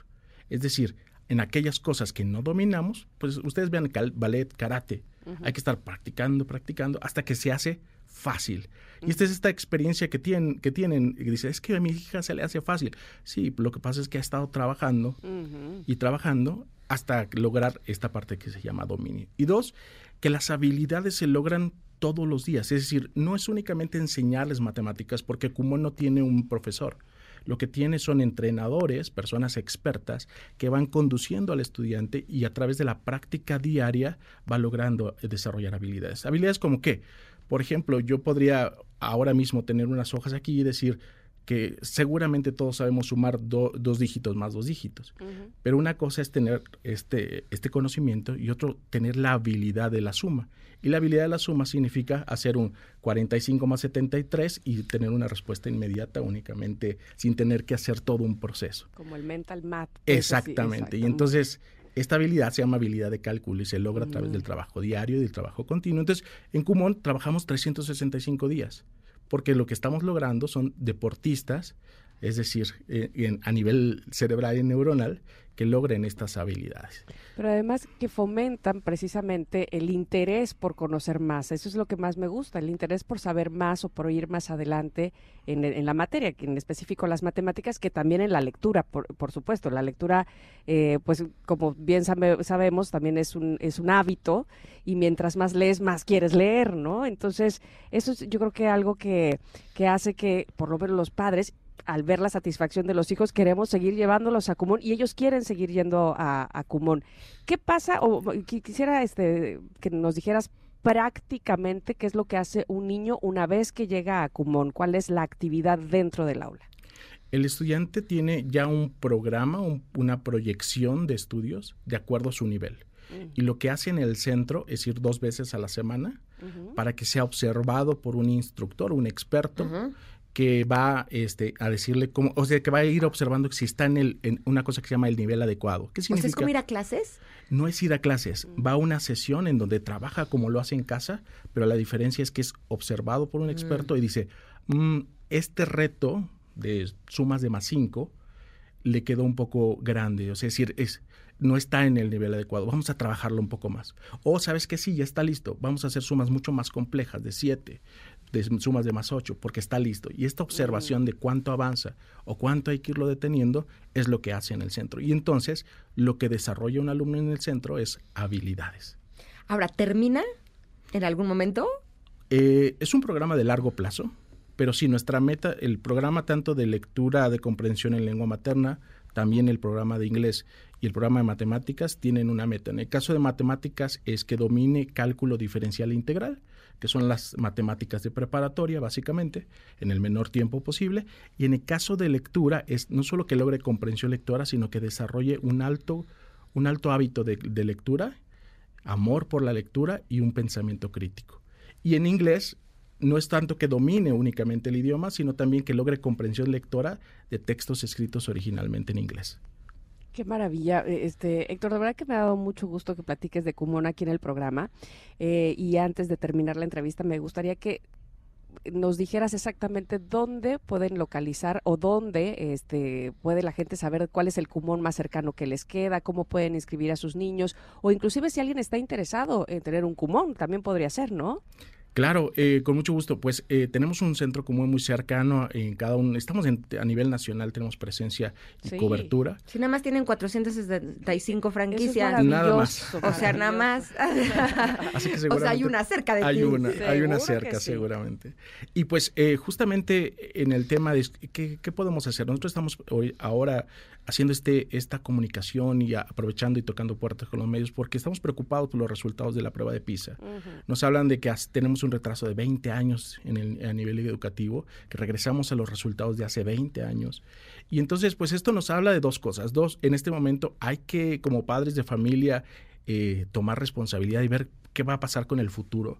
Este, sobre todo porque vienen avances tecnológicos y pues de a manera de ofrecimiento es cualquier persona que pueda y estar interesado por el método Kumon puede ir a un centro, tomar un examen de diagnóstico gratuito, que le hagan una proyección, o sea, es cómo se resuelve el tema de matemáticas del rezago educativo, cómo desarrolla habilidades de comprensión lectora en español o en inglés, y que pueda eh, recibir esto sin ningún compromiso y eso lo pueden hacer a nivel nacional en cualquiera uno de nuestros centros. Y también si, si tienes este, este, esta pasión por la educación, este, este aportar a tu comunidad. Estamos buscando esta gente apasionada, llena de propósito, que quiera aportar a su comunidad y, ver eh, este, cómo a través de un negocio probado, con una metodología probada, eh, puede aportar a la comunidad y llevar el método este, a, a donde está, ¿no? Ok, la información la encuentran en la página. Es correcto, www.cumon.com. Ahí este, está toda la información. Cumon es con K de kilo. Es correcto, K-U-M-O-N. Perfecto. Entonces es www.cumon.com. Perfecto. Súper, te agradecemos muchísimo. Héctor, Muchísimas gracias por estar nosotros. con ustedes. Un abrazo. Gracias, Héctor. De verdad, mil gracias y felicidades. Gracias. vamos a ir un corte y vamos a regresar que tenemos para ustedes más. Así es que quédense. Estamos en el 102.5, Ingrid y Tamara.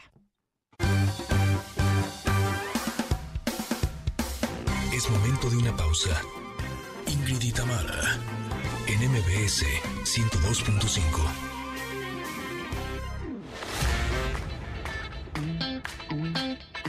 Ingrid y Tamara, NMBS 102.5. Continuamos. En canciones que están cumpliendo 20 años, esta canción se llama El Sol no regresa, de la quinta estación. Eh, pertenece al álbum titulado Flores de Alquiler, que fue el segundo álbum de estudio de esta banda española, el cual fue producido por el compositor mexicano Armando Ávila, que es todo un hitmaker y que ya ha estado en este programa. Oigan, pero el pasado eh, lunes 8 de enero, México hizo historia tras despegar el cohete Vulcan Centaur con la nave espacial Peregrine, que eh, tenía la intención de llevar a Colmena la Luna, donde participaron más de 250 jóvenes de la UNAM. Por eso tenemos en la línea a Gustavo Medina Tanco líder del proyecto Colmena, para que nos platique de esta gran hazaña. ¿Cómo estás, Gustavo? Bienvenido. ¿Qué tal? Buen día, ¿cómo andas? Buenas tardes ya por poco. Eh, buenas tardes, estamos muy muy contentos de tenerte este día en este programa para que nos platiques de esta misión Colmena. Mira, nosotros también estamos muy contentos realmente porque como bien dices, eh, hubo un problemita ahí en esta nave Peregrine, eh, que es, bueno, gajes del oficio, cosas que pasan, imagínate que es una nave que tiene más de 500.000 piezas y una piecita falló, y eso aquí es crítico, por lo cual no vamos a llegar a aterrizar, pero aún así hemos llegado eh, a lo que se llama espacio profundo, ¿sí? un lugar completamente desprotegido por el campo magnético de la Tierra, entonces ya estás en, en, el medio donde se mueven los planetas, donde tienes el viento solar, que es algo sumamente agresivo, y ahí hemos conseguido llegar con Colmena, hemos conseguido pues encenderla, operar todos sus sistemas y validar toda esa tecnología que hemos estado desarrollando durante años y que en buena medida también se validó en parte con el, con el lanzamiento en sí mismo, que es otro desafío para nuestra tecnología que es tan chiquitita. Así que hoy podemos realmente decir que tenemos un suceso de 75% en todos los objetivos originales que se habían planteado y que estamos realmente llevando a México a formar parte de un club muy selecto de países muy chiquititos que son los pocos que han conseguido llevar su tecnología y operarla a tanta distancia de la Tierra. Realmente en este momento estamos a 380 mil kilómetros de distancia de la Tierra, estamos por cruzar la órbita de la Luna. Y te digo, poquitos países han conseguido hacerlo, hoy México está ahí. Y eso tiene un simbolismo muy grande en el sentido de que implica y demuestra al resto de los países, y lo están reconociendo, que nosotros somos capaces de desarrollar tecnologías innovadoras como la que plantea Colmena en un sector de punta y demandante como es el espacial y que conseguimos hacerlo a nivel de otros grandes países del mundo. Y eso nos permite también seguir, con, continuar con todo este proyecto de largo plazo que tenemos en el Laboratorio de Instrumentación Espacial LINX en la UNAM, que es hasta 2030 realizar otras dos misiones más a la Luna para que finalmente a comienzos de la década México cuente con una capacidad de una tecnología de microrobótica, trabajando en enjambre en forma cooperativa para hacer minería, por ejemplo, en la Luna o en los asteroides, y poder ser parte efectivo de esta revolución que está aconteciendo en el espacio. Entonces sí, mira, muy contentos y muy contentos toda la gente que ha participado y ha trabajado tan duro acá para demostrar todo el potencial que tiene la juventud mexicana y no solo el potencial, sino transformarlo efectivamente en, algo concreto un hecho concreto y relevante. Y eso nos emociona muchísimo en lo personal. Bueno, de entrada te felicito, Gustavo, a ti, a todos los jóvenes que, eh, que están participando. Eh, como bien dices, ponen una posición a México muy importante en este desarrollo, en esta misión en específico. Y justo te, que, te quería preguntar, me queda duda exactamente cuáles eran los resultados que se pretendían con esta misión Colmena. Mira, hay resultados de dos tipos. Primero, lo que nosotros estamos buscando es realmente que en esta revolución que está habiendo, que es como la revolución que hubo con la Internet, pero ahora en el espacio, y que va a transformar nuestra civilización, México tenga un lugar. Y para eso necesita un nicho de tecnología. Ese nicho lo hemos encontrado en la robótica, pero dentro de la robótica, en un área de innovación que nunca se había hecho antes, que es hacer robots chiquititos. Entonces, es una filosofía diferente de trabajo en vez de un robot grande y complicado, ¿sí? un Terminator, muchos robots chiquititos y simples, pero trabajando juntos como un equipo de trabajo, como lo hacen las abejas o las hormigas. ¿sí? Bueno, entonces la primera cosa era demostrar que es factible hacer eso, es factible construir robots tan chiquititos y llevarlos para el espacio. No es trivial, por eso nadie lo ha hecho antes tampoco. Cuando vos haces una nave grande hay un montón de soluciones tradicionales para enfrentarte a los problemas de estar en el espacio profundo. Cuando haces algo tan, tan chiquitito, 57 gramos, 12 centímetros de diámetro, ¿sí? no tenés que pensar fuera de la caja, ¿sí? inventar cosas nuevas, generar soluciones nuevas, que no era claro que fueran a funcionar. Y funcionaron y lo demostramos. ¿sí? Eh, había que demostrar también que esa tecnología era capaz de resistir al lanzamiento de un cohete. ¿sí? Eh, no es trivial tampoco, o sea, en un cohete de esos que no es para llevar gente, si vos te sentaras es capaz que te morís por la vibración nomás. ¿eh? Bueno, se lo hizo, sobrevivió. Y ahora operar, por supuesto, ver que todo nuestro software, nuestra electrónica y todo pudiera funcionar allí, en el espacio profundo, pese a esa tecnología tan pequeña. La otra cosa que quedaba para hacer, que era para hacer en la superficie de la Luna, está más que nada relacionada con una parte de ciencia. Los robotcitos iban a hacer mediciones de algunas características peculiares del polvo del que cubre la luna y que para nuestra tecnología es importante. ¿sí? Eso tiene tanto un valor tecnológico como para, para nosotros como también de ciencia básica. Esa partecita que corresponde como a 25% de los objetivos originales planteados no se va a poder hacer porque no vamos a lunizar, pero como en 2027 ya con todo lo que se aprendió ahora vamos a poder estar lanzando Colmena 2, esa parte científica se la vamos a agregar a Colmena 2. Pero la relevancia para México es eso. Tenemos un nicho nuestro de tecnología y estamos en la punta en ese nicho a nivel mundial en tecnología. Ahora la cuestión es no perder esa carrera porque obviamente el resto del mundo ve eso, le parece bien y lo van a empezar a hacer. ¿sí? Entonces hay que seguir corriendo, hay que ir a Colmena 2, a Colmena 3 y ganar esta carrera que hemos empezado nosotros para realmente posicionarnos como país, como universidad y abrir oportunidades de emprendedurismo inclusive para nuestros jóvenes. Desde mi total ignorancia del tema, te pregunto, porque estoy viendo en la información que estos eh, pequeños robots, estas pequeñas navecitas, eh, despegaron de Cabo Cañaveral en Florida. ¿Por qué es que se tienen que despegar de allá y por qué no despegarlas desde eh, México? ¿Se necesita de, algo especial para poder hacer este lanzamiento? Sí, muchísimas cosas especiales y que lamentablemente no tenemos en México.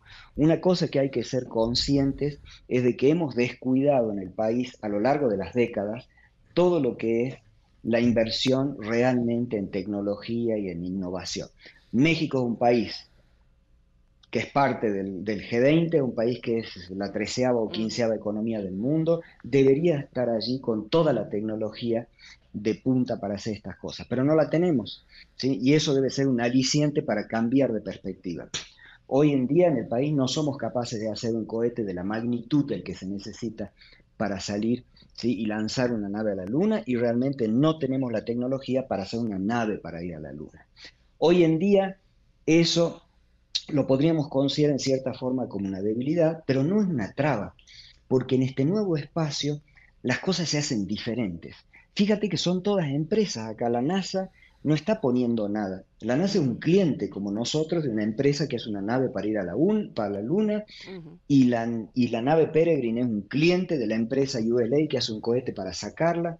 Entonces, lo que tenemos que hacer es aprovechar las fortalezas que tenemos creativamente e ir generando, aunque más no sea, los módulos del sector espacial que podemos desarrollar y tratar de volvernos relevantes en ellos y en el resto pues asociarnos con otras empresas, ser clientes, comprar, vender servicios, ¿sí?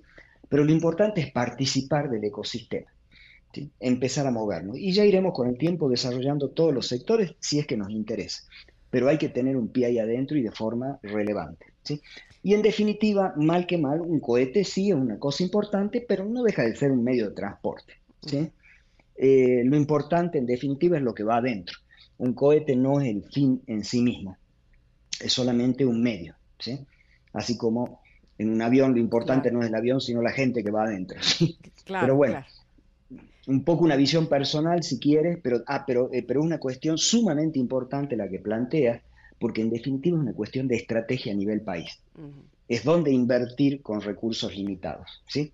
Un cohete puede ser una cosa más vistosa, pero no necesariamente la cosa más interesante, más importante y estratégicamente más saludable para realizar a largo plazo en este momento. Otra eh, de las fortalezas, hasta ahorita que mencionabas fortalezas, que me parece a mí que es eh, importante que mencionemos y que resaltemos, precisamente son los jóvenes involucrados en esto y que finalmente México está teniendo eh, muchos jóvenes con interés. ¿Te parece a ti también que, que cada vez hay más interés por la robótica y por estos temas en la juventud mexicana?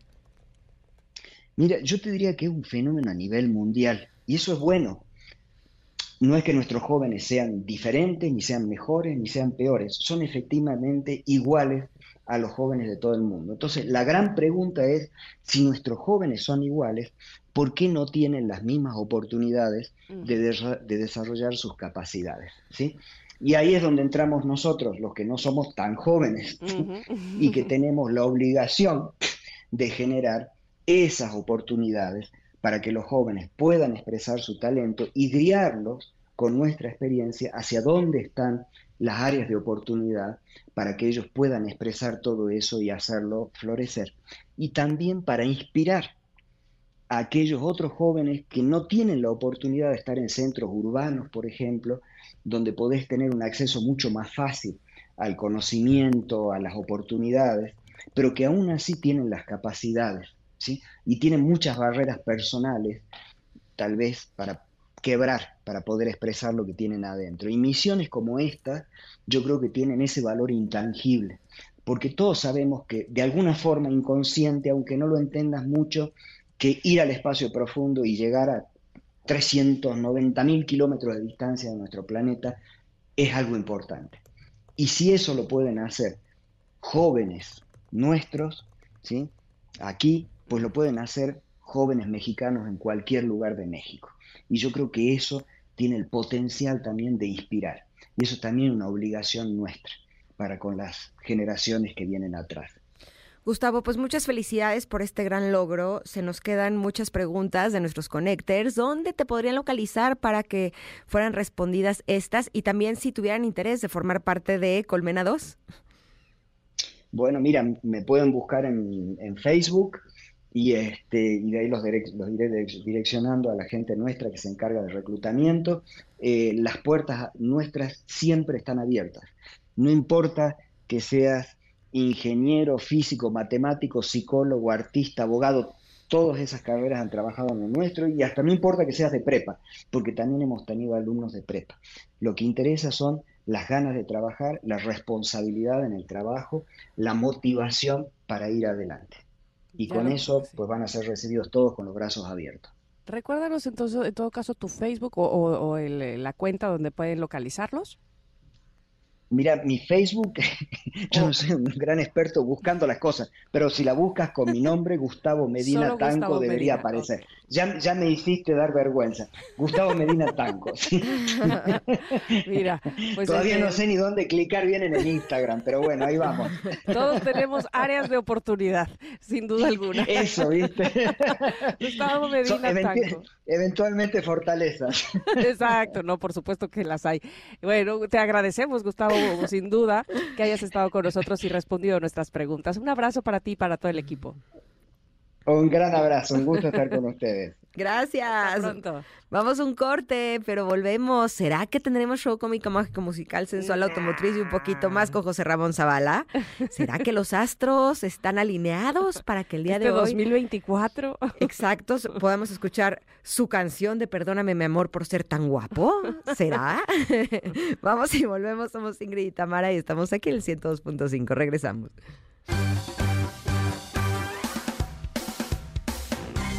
De una pausa. Ingrid y Tamara, en MBS 102.5.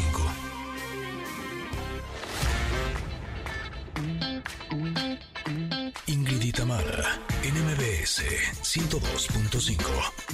Continuamos.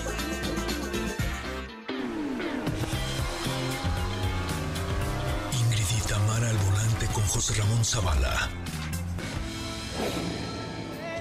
2024 y no se le quitó lo guapo a José Ramón, fíjense. Se potencializó su guapez. Su guapura, su guapurez. Estoy peor. ¿Cómo estás, José Ramón? Estoy peor ahora. Bienvenido. ¿Cómo están, chicas? Qué gusto saludaros. Pues sí, aquí te seguimos perdonando por ser tan guapo, tranquilo. Yo sé, yo sé, yo les perdono a ustedes por perdonarme a mí.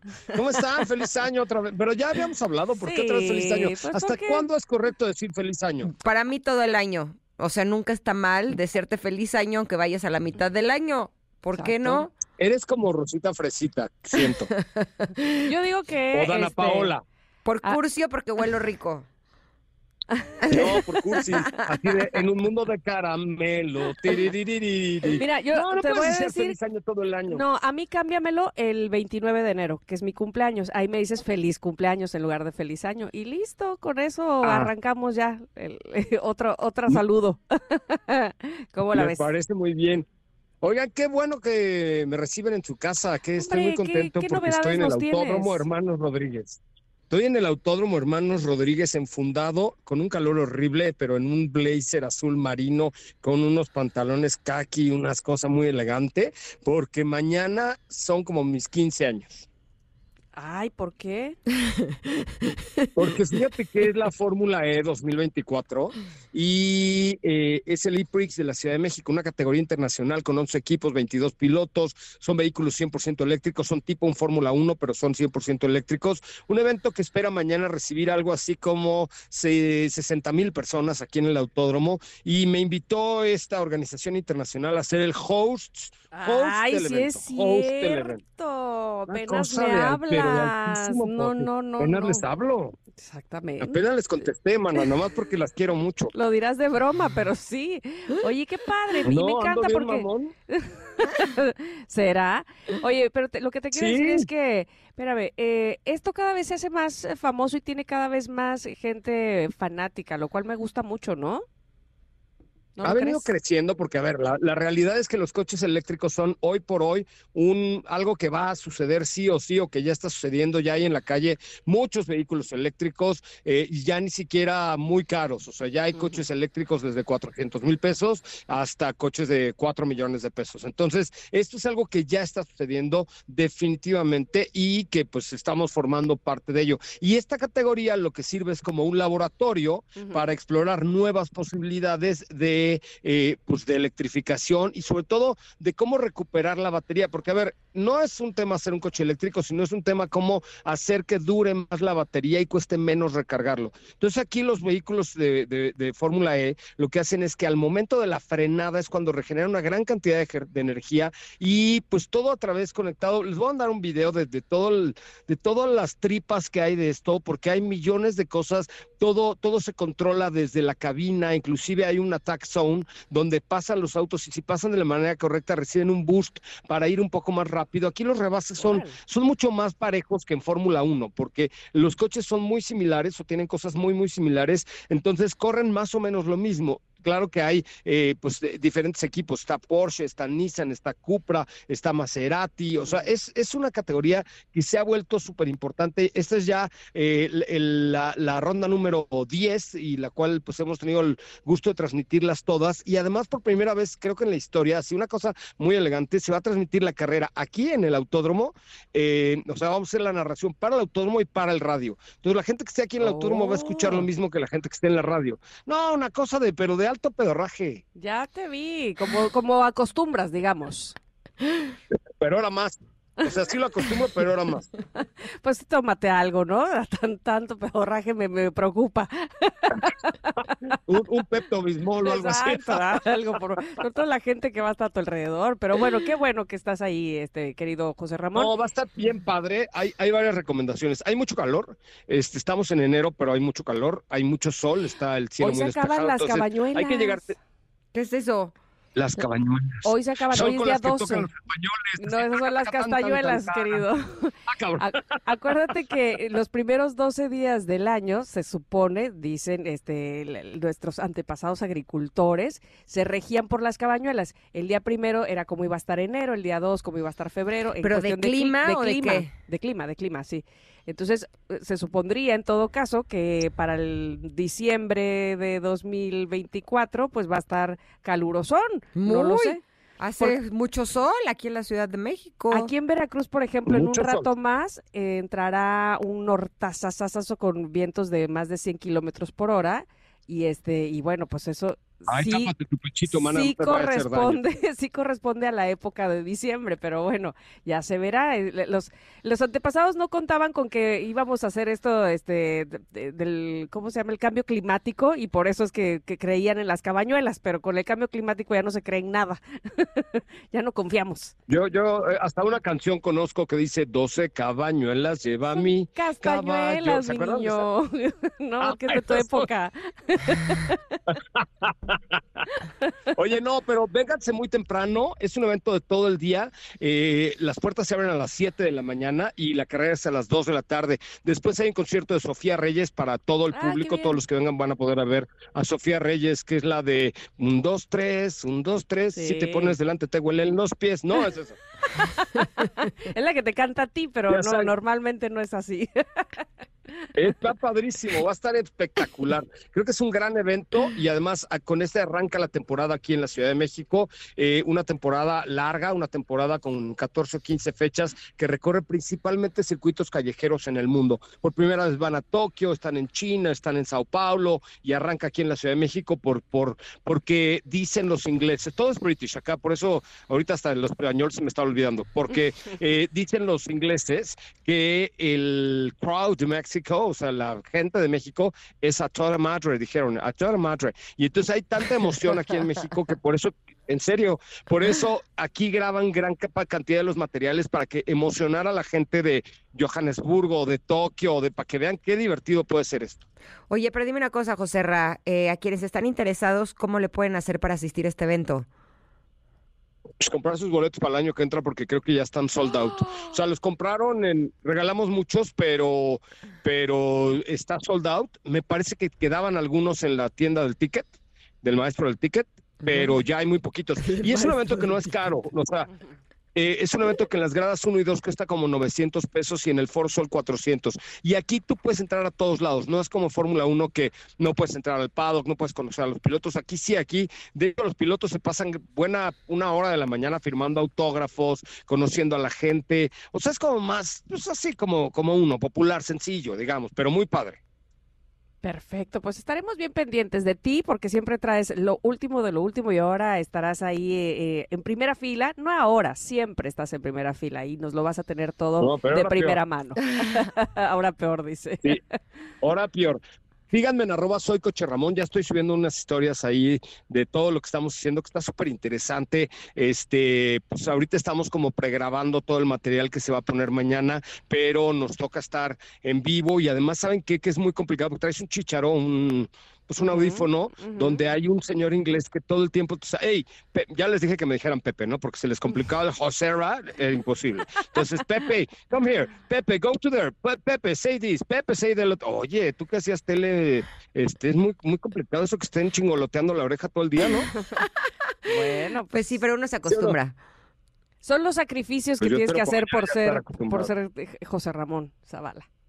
Es, es correcto. ¿Ves? Muy bien, que chicas, pues mañana los espero aquí en el autódromo. Llegan, llegan tempranito, todo ocurre el mismo día y en la noche Sofía Reyes. Va, te vamos a poner ahorita la canción de Sofía Reyes, la de un, dos, tres, para que la es con Jason Derulo, creo, me parece a mí. Ahí está. Sofía Reyes. Gracias. Gracias, chicas. Bonito día. Te queremos, José Ra. Abrazo grande. Bye. Bye. Oigan, antes de irnos al corte, sí, ¿verdad? Sí. Eh, oigan, ¿saben qué sería increíble? ¿Qué? Tener un segundo sueldo sin trabajar. Bueno, ¿qué es Yo esto? quiero. ¿A poco no va padrísimo? Bueno, un ingreso extra que te ayude con tus gastos, sin depender completamente de tu trabajo. Bueno, bueno, bueno, bueno, pongan atención porque les tengo una súper noticia ya inventaron la forma de tener un segundo sueldo sin trabajar y se llama invertir. ¿Y sabes qué? Que ahora puedes hacerlo con un solo clic y desde 500 pesos al mes. Es así de fácil. Así de fácil puedes tener un segundo sueldo. Entra a segundosueldo.mx y conviértete en inversionista sin ser experto y comienza a generar ingresos pasivos para que puedas vivir de tus inversiones. ¡Qué chulada! Ya lo sabes, lo puedes encontrar todo en segundosueldo.mx. Vamos un corte volvemos. Esto es Ingrid y Tamara y estamos aquí en el 102.5. Es momento de una pausa. Ingrid y en MBS 102.5.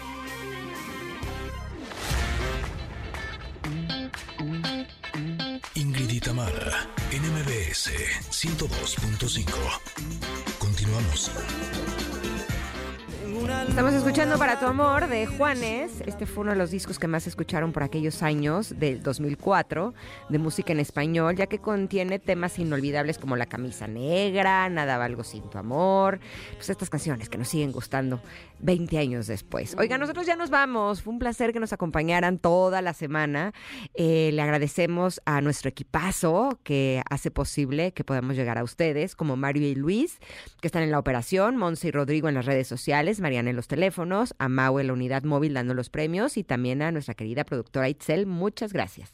Oigan, se van a quedar en compañía de Manuel López San Martín con la información más relevante del día. Aprovecho nuevamente para felicitar a MBS Noticias por sus 15 años que están cumpliendo el día de hoy. Muchas, muchas felicidades, que vengan muchos años más de éxito. Y nosotras los esperamos el día lunes, aquí mismo a las 10 de la mañana y hasta la hora de la tarde. Que estén muy, muy bien, Connectors. Feliz fin de semana. Bye, bye. Bye. Gracias por acompañarnos. Aquí te esperamos en la siguiente emisión de Ingrid y Tamara en MBS. Cuídate y sé feliz.